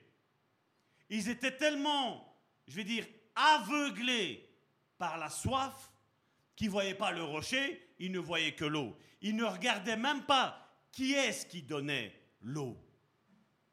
Ils ne se sont même pas posé la question. Et Paul a dû insister en disant, ce rocher, c'était Christ. Ils le suivaient. Pour eux, c'était normal que le rocher le suivait. C'était pas normal, mon frère, ma soeur. C'était divin. C'était spirituel, mon frère, ma soeur. Et après des milliers d'années, cette promesse s'est accomplie. Voyons à nouveau quelle était la promesse de Dieu au peuple d'Israël alors qu'ils étaient encore dans le désert. Dans Deutéronome chapitre 8 verset 7.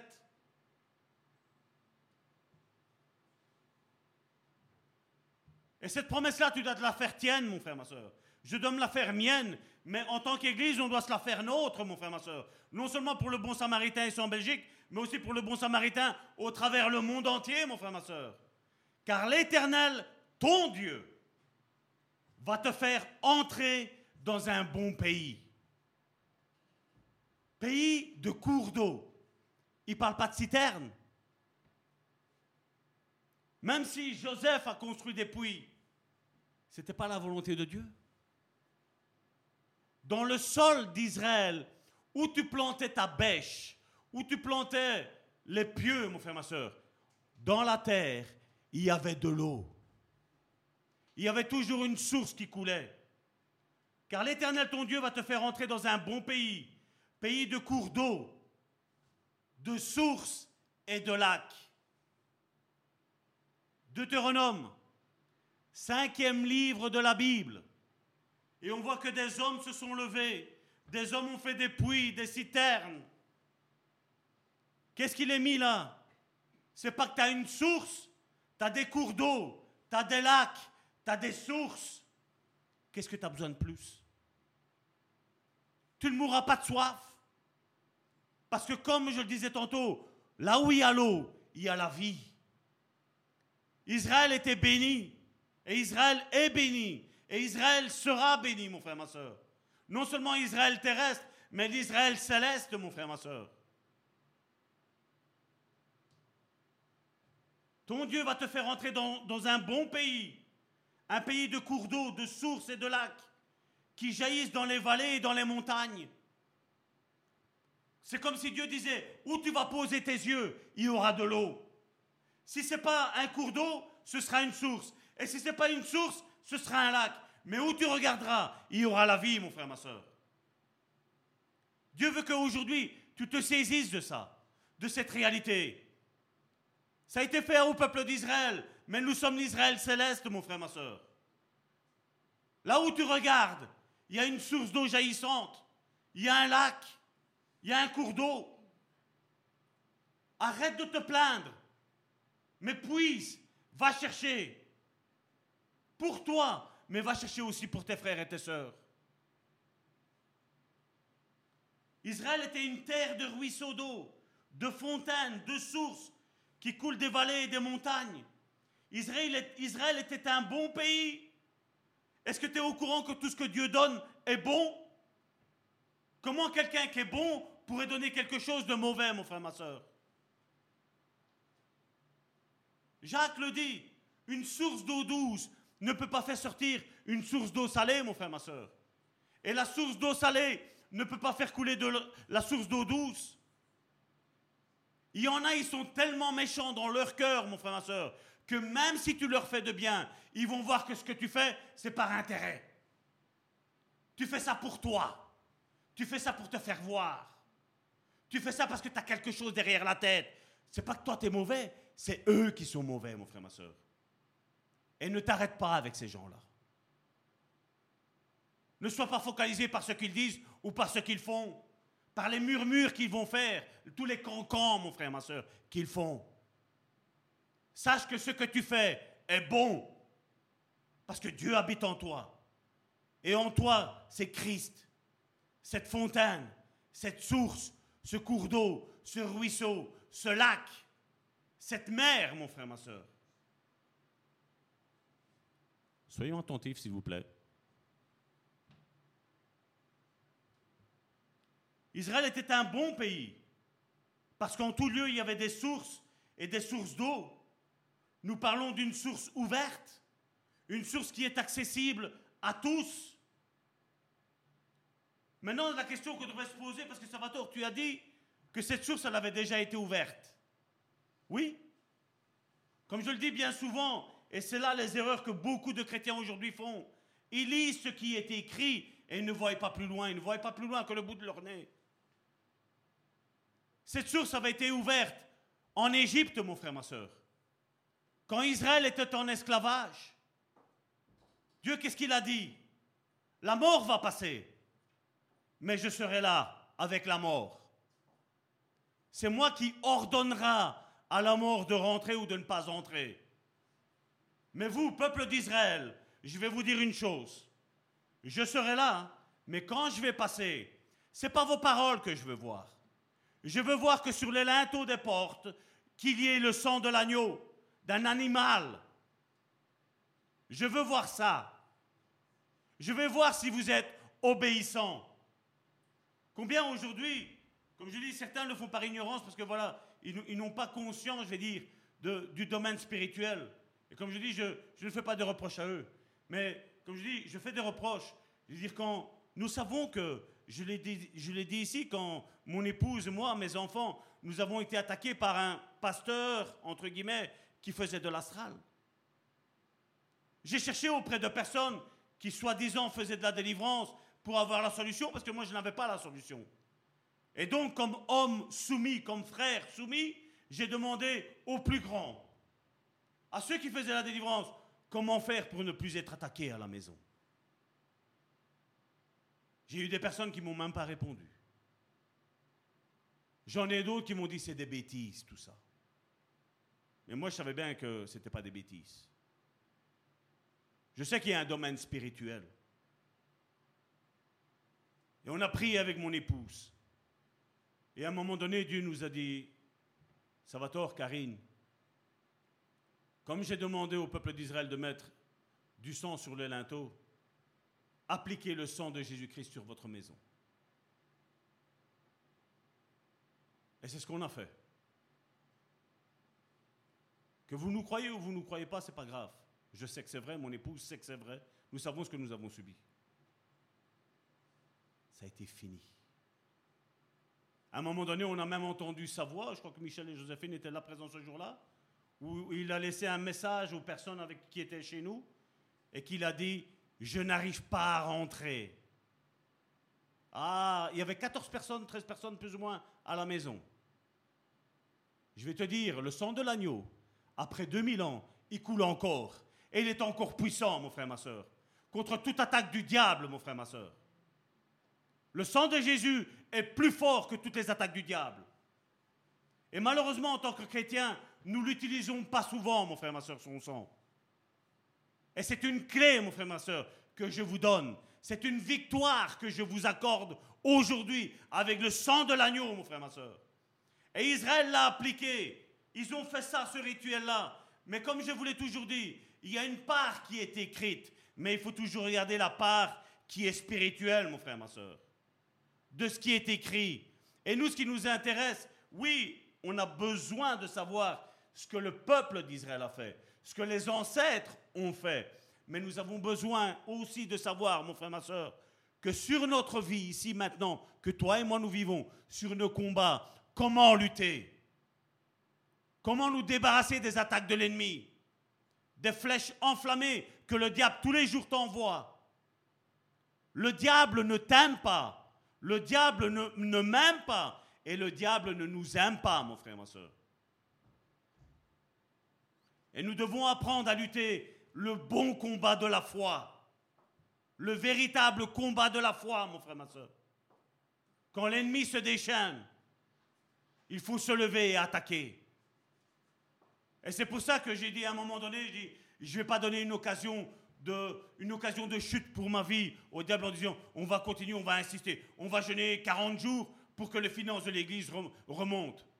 J'ai dit, Seigneur, j'étais venu ici, on avait fait la réunion le dimanche, je suis venu le lundi, et j'ai dit, Seigneur, cette Église, elle t'appartient.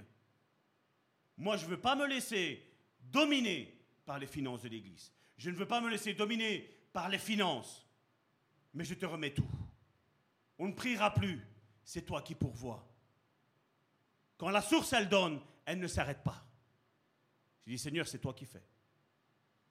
Et Dieu a mis à cœur, grâce à Dieu, à cette église, mais aussi à nos frères et sœurs sur Internet, de commencer à donner, mon frère, ma soeur. Et cette église est sur pied. Parce que cette église, petite comme nous sommes, mon frère, ma soeur, fait des ravages dans le camp de l'ennemi, mon frère, ma soeur. Elle fait des ravages. Et je remercie Dieu pour ça. Et donc cette source a été ouverte symboliquement, je vais dire, dans le livre d'Exode, lorsque Dieu a ordonné au peuple captif de tuer un agneau, d'appliquer son sang sur les linteaux de leur maison, afin que lorsque l'ange de la mort serait passé cette nuit-là, il épargnerait tout le monde dans cette maison-là. Mais pour autant, la source a été définitivement ouverte à Golgotha, mon frère, ma soeur. Quand une lance a percé le côté du Fils unique de Dieu. Et la Bible nous dit, pour vous c'est peut-être normal, mais regardez ce que la Bible nous enseigne dans Jean chapitre 19 au verset 34.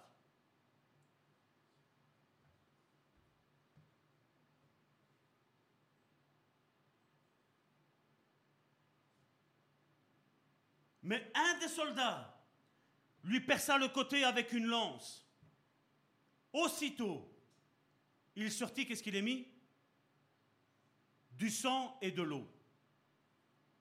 Maintenant, mon frère, ma soeur,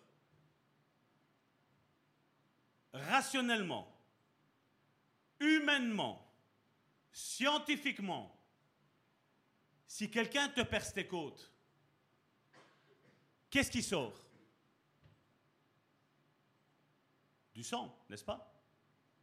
Est-ce qu'il sortirait de l'eau? Mais la Bible me précise qu'avec Jésus, bizarrement, étonnamment, non seulement du sang a coulé, mais aussi de l'eau.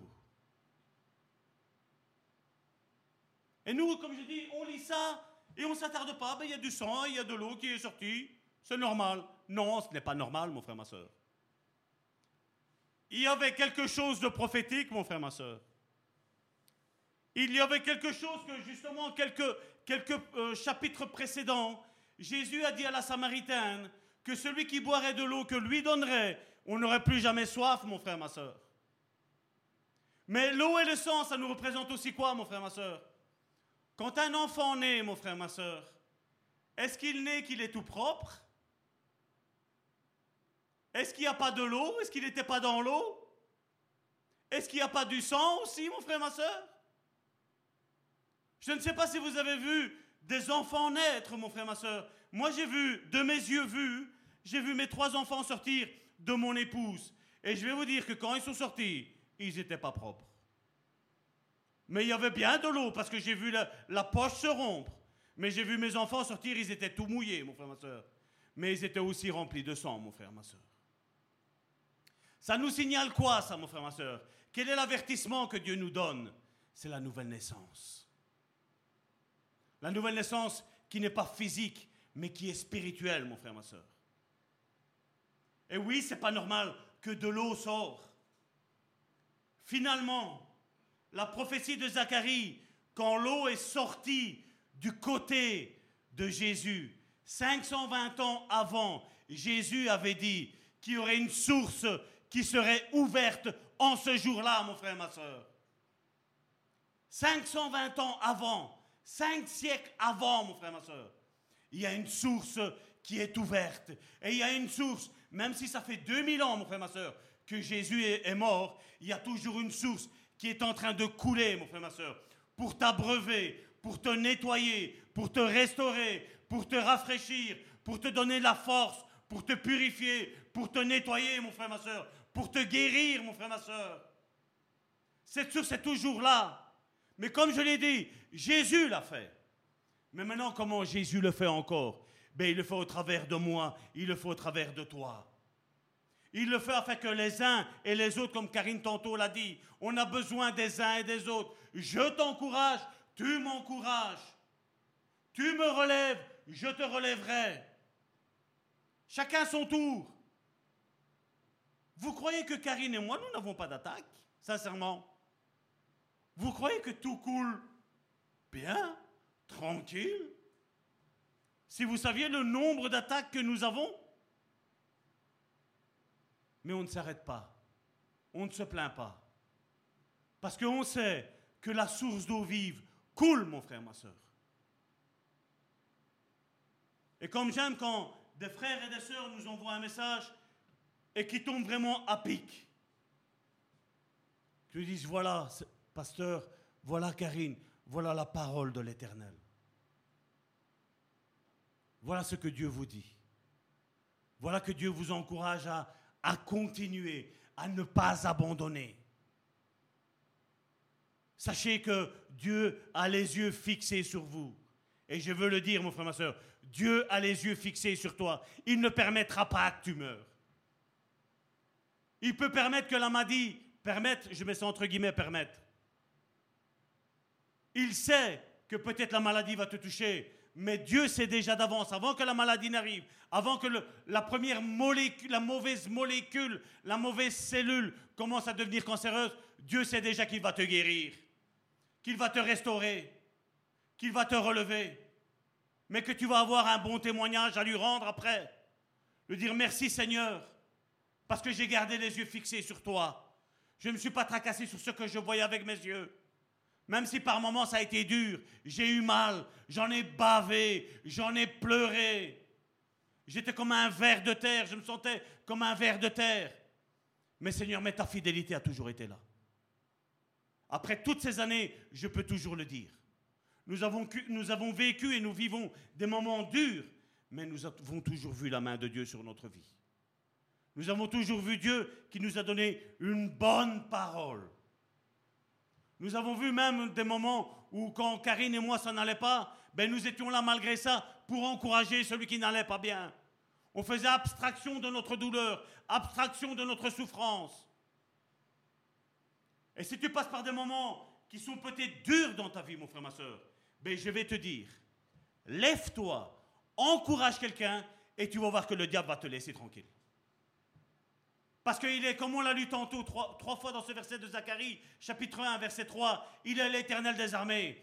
Il sait que chaque fois que tu vas prendre des décisions pour servir, pour, euh, pour euh, je vais dire peut-être investir, pour que le royaume de Dieu aille plus loin, le diable va se déchaîner contre toi. Mais je vais te dire une chose, tiens bon, parce que tu auras la victoire. Tiens bon, ne lâche pas la main de Dieu. Parce que Dieu te donnera la victoire dans tous les domaines, aussi bien spirituels émotionnel que charnel. Parce que Dieu s'intéresse aux trois. Mais moi, je dois me focaliser d'abord sur mon état spirituel. Il n'y a pas si longtemps que ça, quelqu'un m'a dit, Salvatore, t'exagères quand tu dis que l'esprit parle à ton âme et ton âme parle à ton corps. Je dis, écoute, moi je peux te dire que la parole, c'est ce qu'elle nous dit. Maintenant, d'autres exemples, je ne sais pas te les donner. Mais je sais que la parole nous dit ça. Et justement, juste après, cette personne-là me dit, Pasteur, tu sais prier pour moi parce que j'ai de l'eczéma? Elle m'a tendu non pas une perche, c'est 50 perches. Je lui ai dit, tu veux que je te dise, ton eczéma, il est dû à quoi? Elle m'a dit, Dieu t'a parlé? Non. Je vais te dire, l'eczéma, cette maladie-là, provient de ça, ça, ça, ça. Comment tu sais ça, pasteur? C'est la Bible qui nous le dit. Vous avez vu que Myriam, pour avoir mal parlé de son frère, mais aussi de son conducteur spirituel, parce que Myriam, qu'est-ce qu'elle disait? Ben, Moïse, c'est mon frère. On a le même père, on a la même mère. Moi, je suis la sœur de Moïse. Et Aaron est son frère. C'est un pote, c'est un ami. Elle n'a pas regardé qu'il avait une, une onction spirituelle sur sa vie. Qu'est-ce qui s'est passé? Le simple fait, juste, juste dire ce que Moïse fait n'est pas bien. On sait ce qui s'est passé. La lèpre l'a instantanément touché. L'amertume de son cœur, l'arrogance de son cœur, l'orgueil de son cœur a provoqué, le cœur c'est l'âme, a provoqué quelque chose dans sa chair. Je ne dis pas que tous les eczémas ou tous les problèmes qu'on pourra avoir, c'est ça. Mais il faut d'abord regarder à ça d'abord. Il faut regarder, est-ce que j'ai parlé mal de mon épouse? Est-ce que j'ai parlé mal d'un frère ou d'une sœur de l'Église? Moi qui m'arrive peut-être cette chose-là Est-ce que je me suis laissé contaminer par une source extérieure, par un puits, par une citerne? On l'a dit, les puits et les citernes sont des nids à bactéries, c'est pas vrai? On doit regarder à ça. Maintenant, ça ne veut pas dire que tout ça est ça, parce qu'on peut avoir un problème aussi d'ADN. On peut peut-être avoir un problème dysfonctionnel dans notre vie. On ne sait pas qu'est-ce qui s'est passé. On est peut-être à, l'entour d'une usine ou ce qu'il y a ça, et là, c'est ça, voilà, gloire à Dieu. Mais Dieu, ça aussi peut le guérir. Quand il y avait des paralytiques, quand il y avait des aveugles qui étaient là de naissance, qu'est-ce que Dieu a fait? Il les a quand même guéris. Dieu est capable de le faire.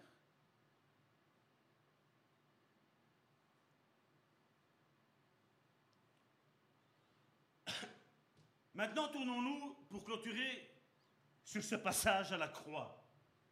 Je n'ai toussé qu'une fois. Gloire à Dieu. Luc chapitre 23 du verset 40 à 43. Mais l'autre reprenait et disait, ne crains-tu pas Dieu? Donc il y avait l'autre brigand qui insultait, je veux dire quasiment Jésus, mais l'autre, l'autre qui était là avec Jésus, mais l'autre le reprenait et disait, ne crains-tu pas Dieu? Tantôt j'ai parlé que la crainte de Dieu, c'est le commencement de la sagesse, c'est pas vrai? Ne crains-tu pas Dieu, toi qui subis la même condamnation?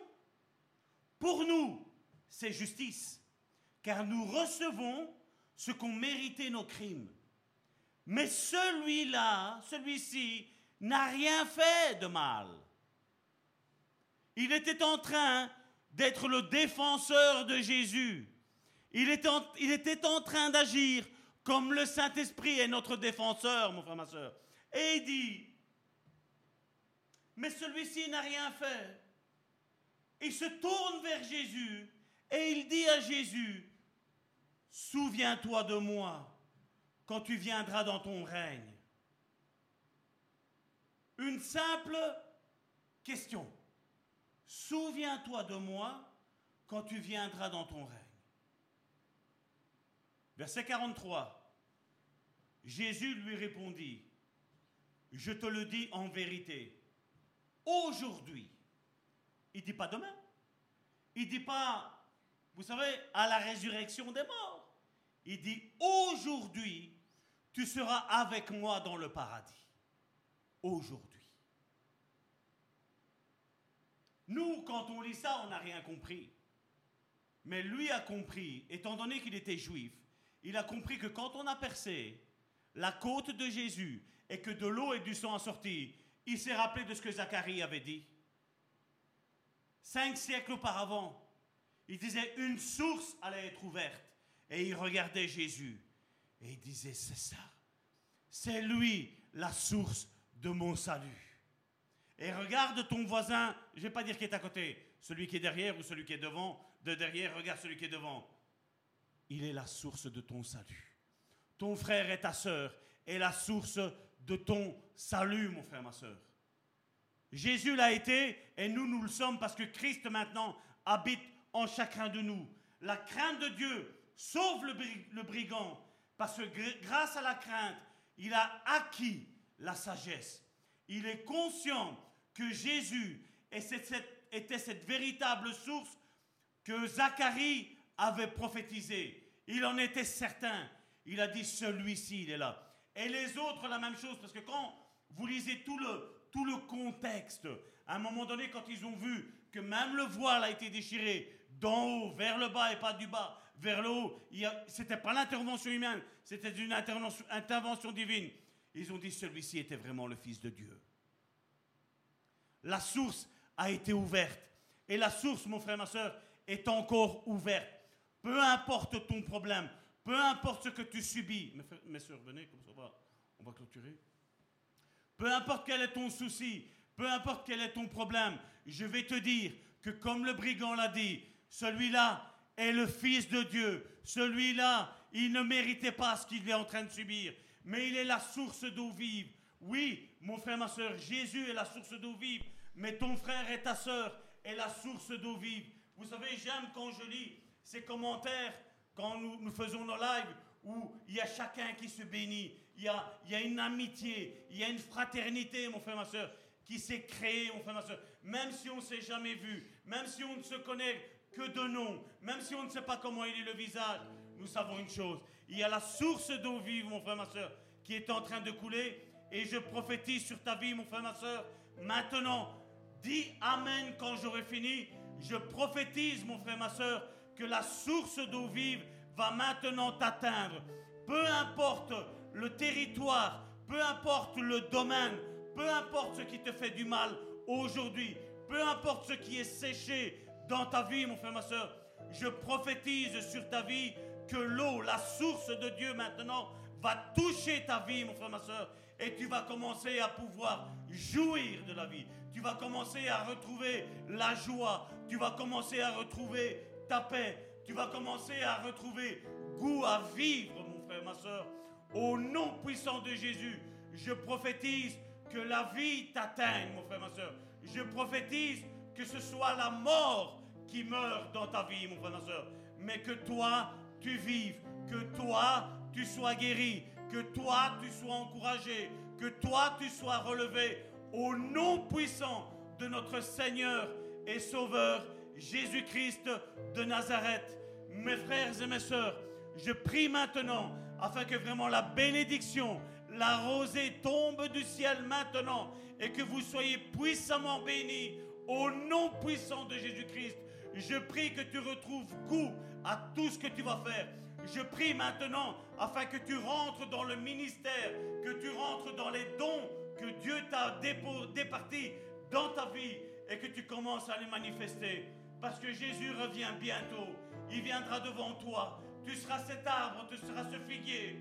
Et je prophétise sur ta vie que tu porteras beaucoup de fruits, beaucoup de fruits. Que Jésus se réjouisse en mangeant le fruit qui sort de toi, mon frère, ma soeur. Oui, parce que Dieu t'a créé afin que tu portes beaucoup, beaucoup de fruits, comme cette vigne où, où Dieu, le vigneron, coupe, taille, afin que tu portes encore plus de fruits.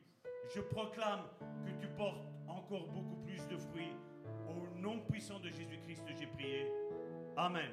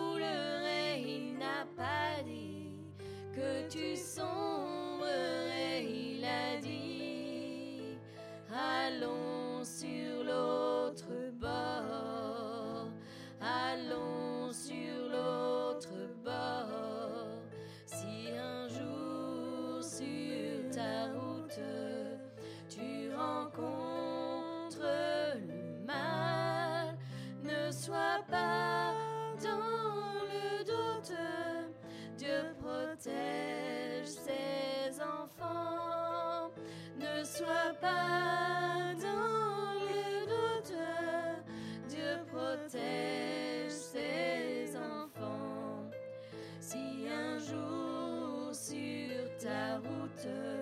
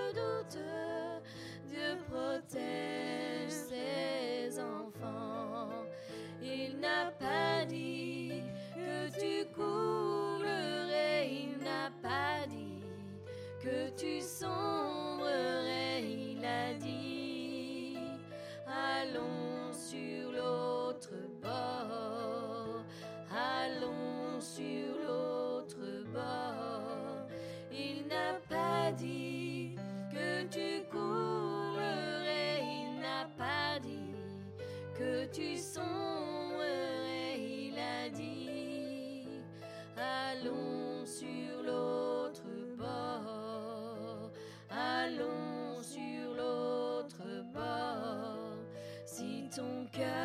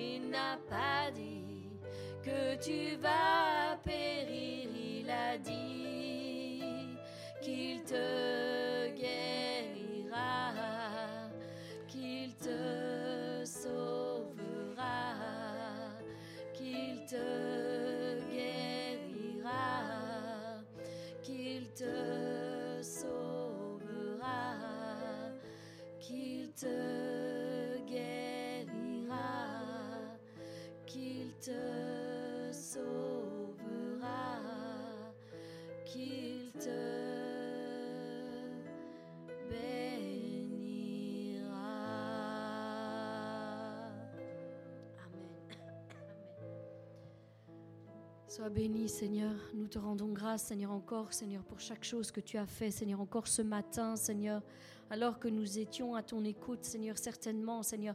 Tu as, Seigneur, étendu ta main sur nos frères, sur nos sœurs, Seigneur, partout, Seigneur, là où ils nous écoutaient, Seigneur. Tu as agi avec puissance et autorité, Seigneur. Tu as répondu à leur cœur, Seigneur, à leurs besoins, Seigneur. Et je te demande de continuer à les bénir, Seigneur, tout au long de cette semaine, Seigneur. Je les remets tous, Seigneur, entre, entre tes mains, Seigneur.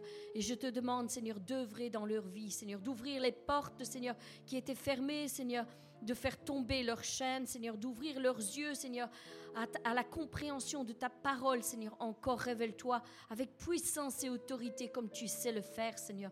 Merci encore de nous bénir tous ensemble et de nous garder tous ensemble. Au nom puissant de Jésus-Christ, je t'ai prié. Amen. Soyez bénis.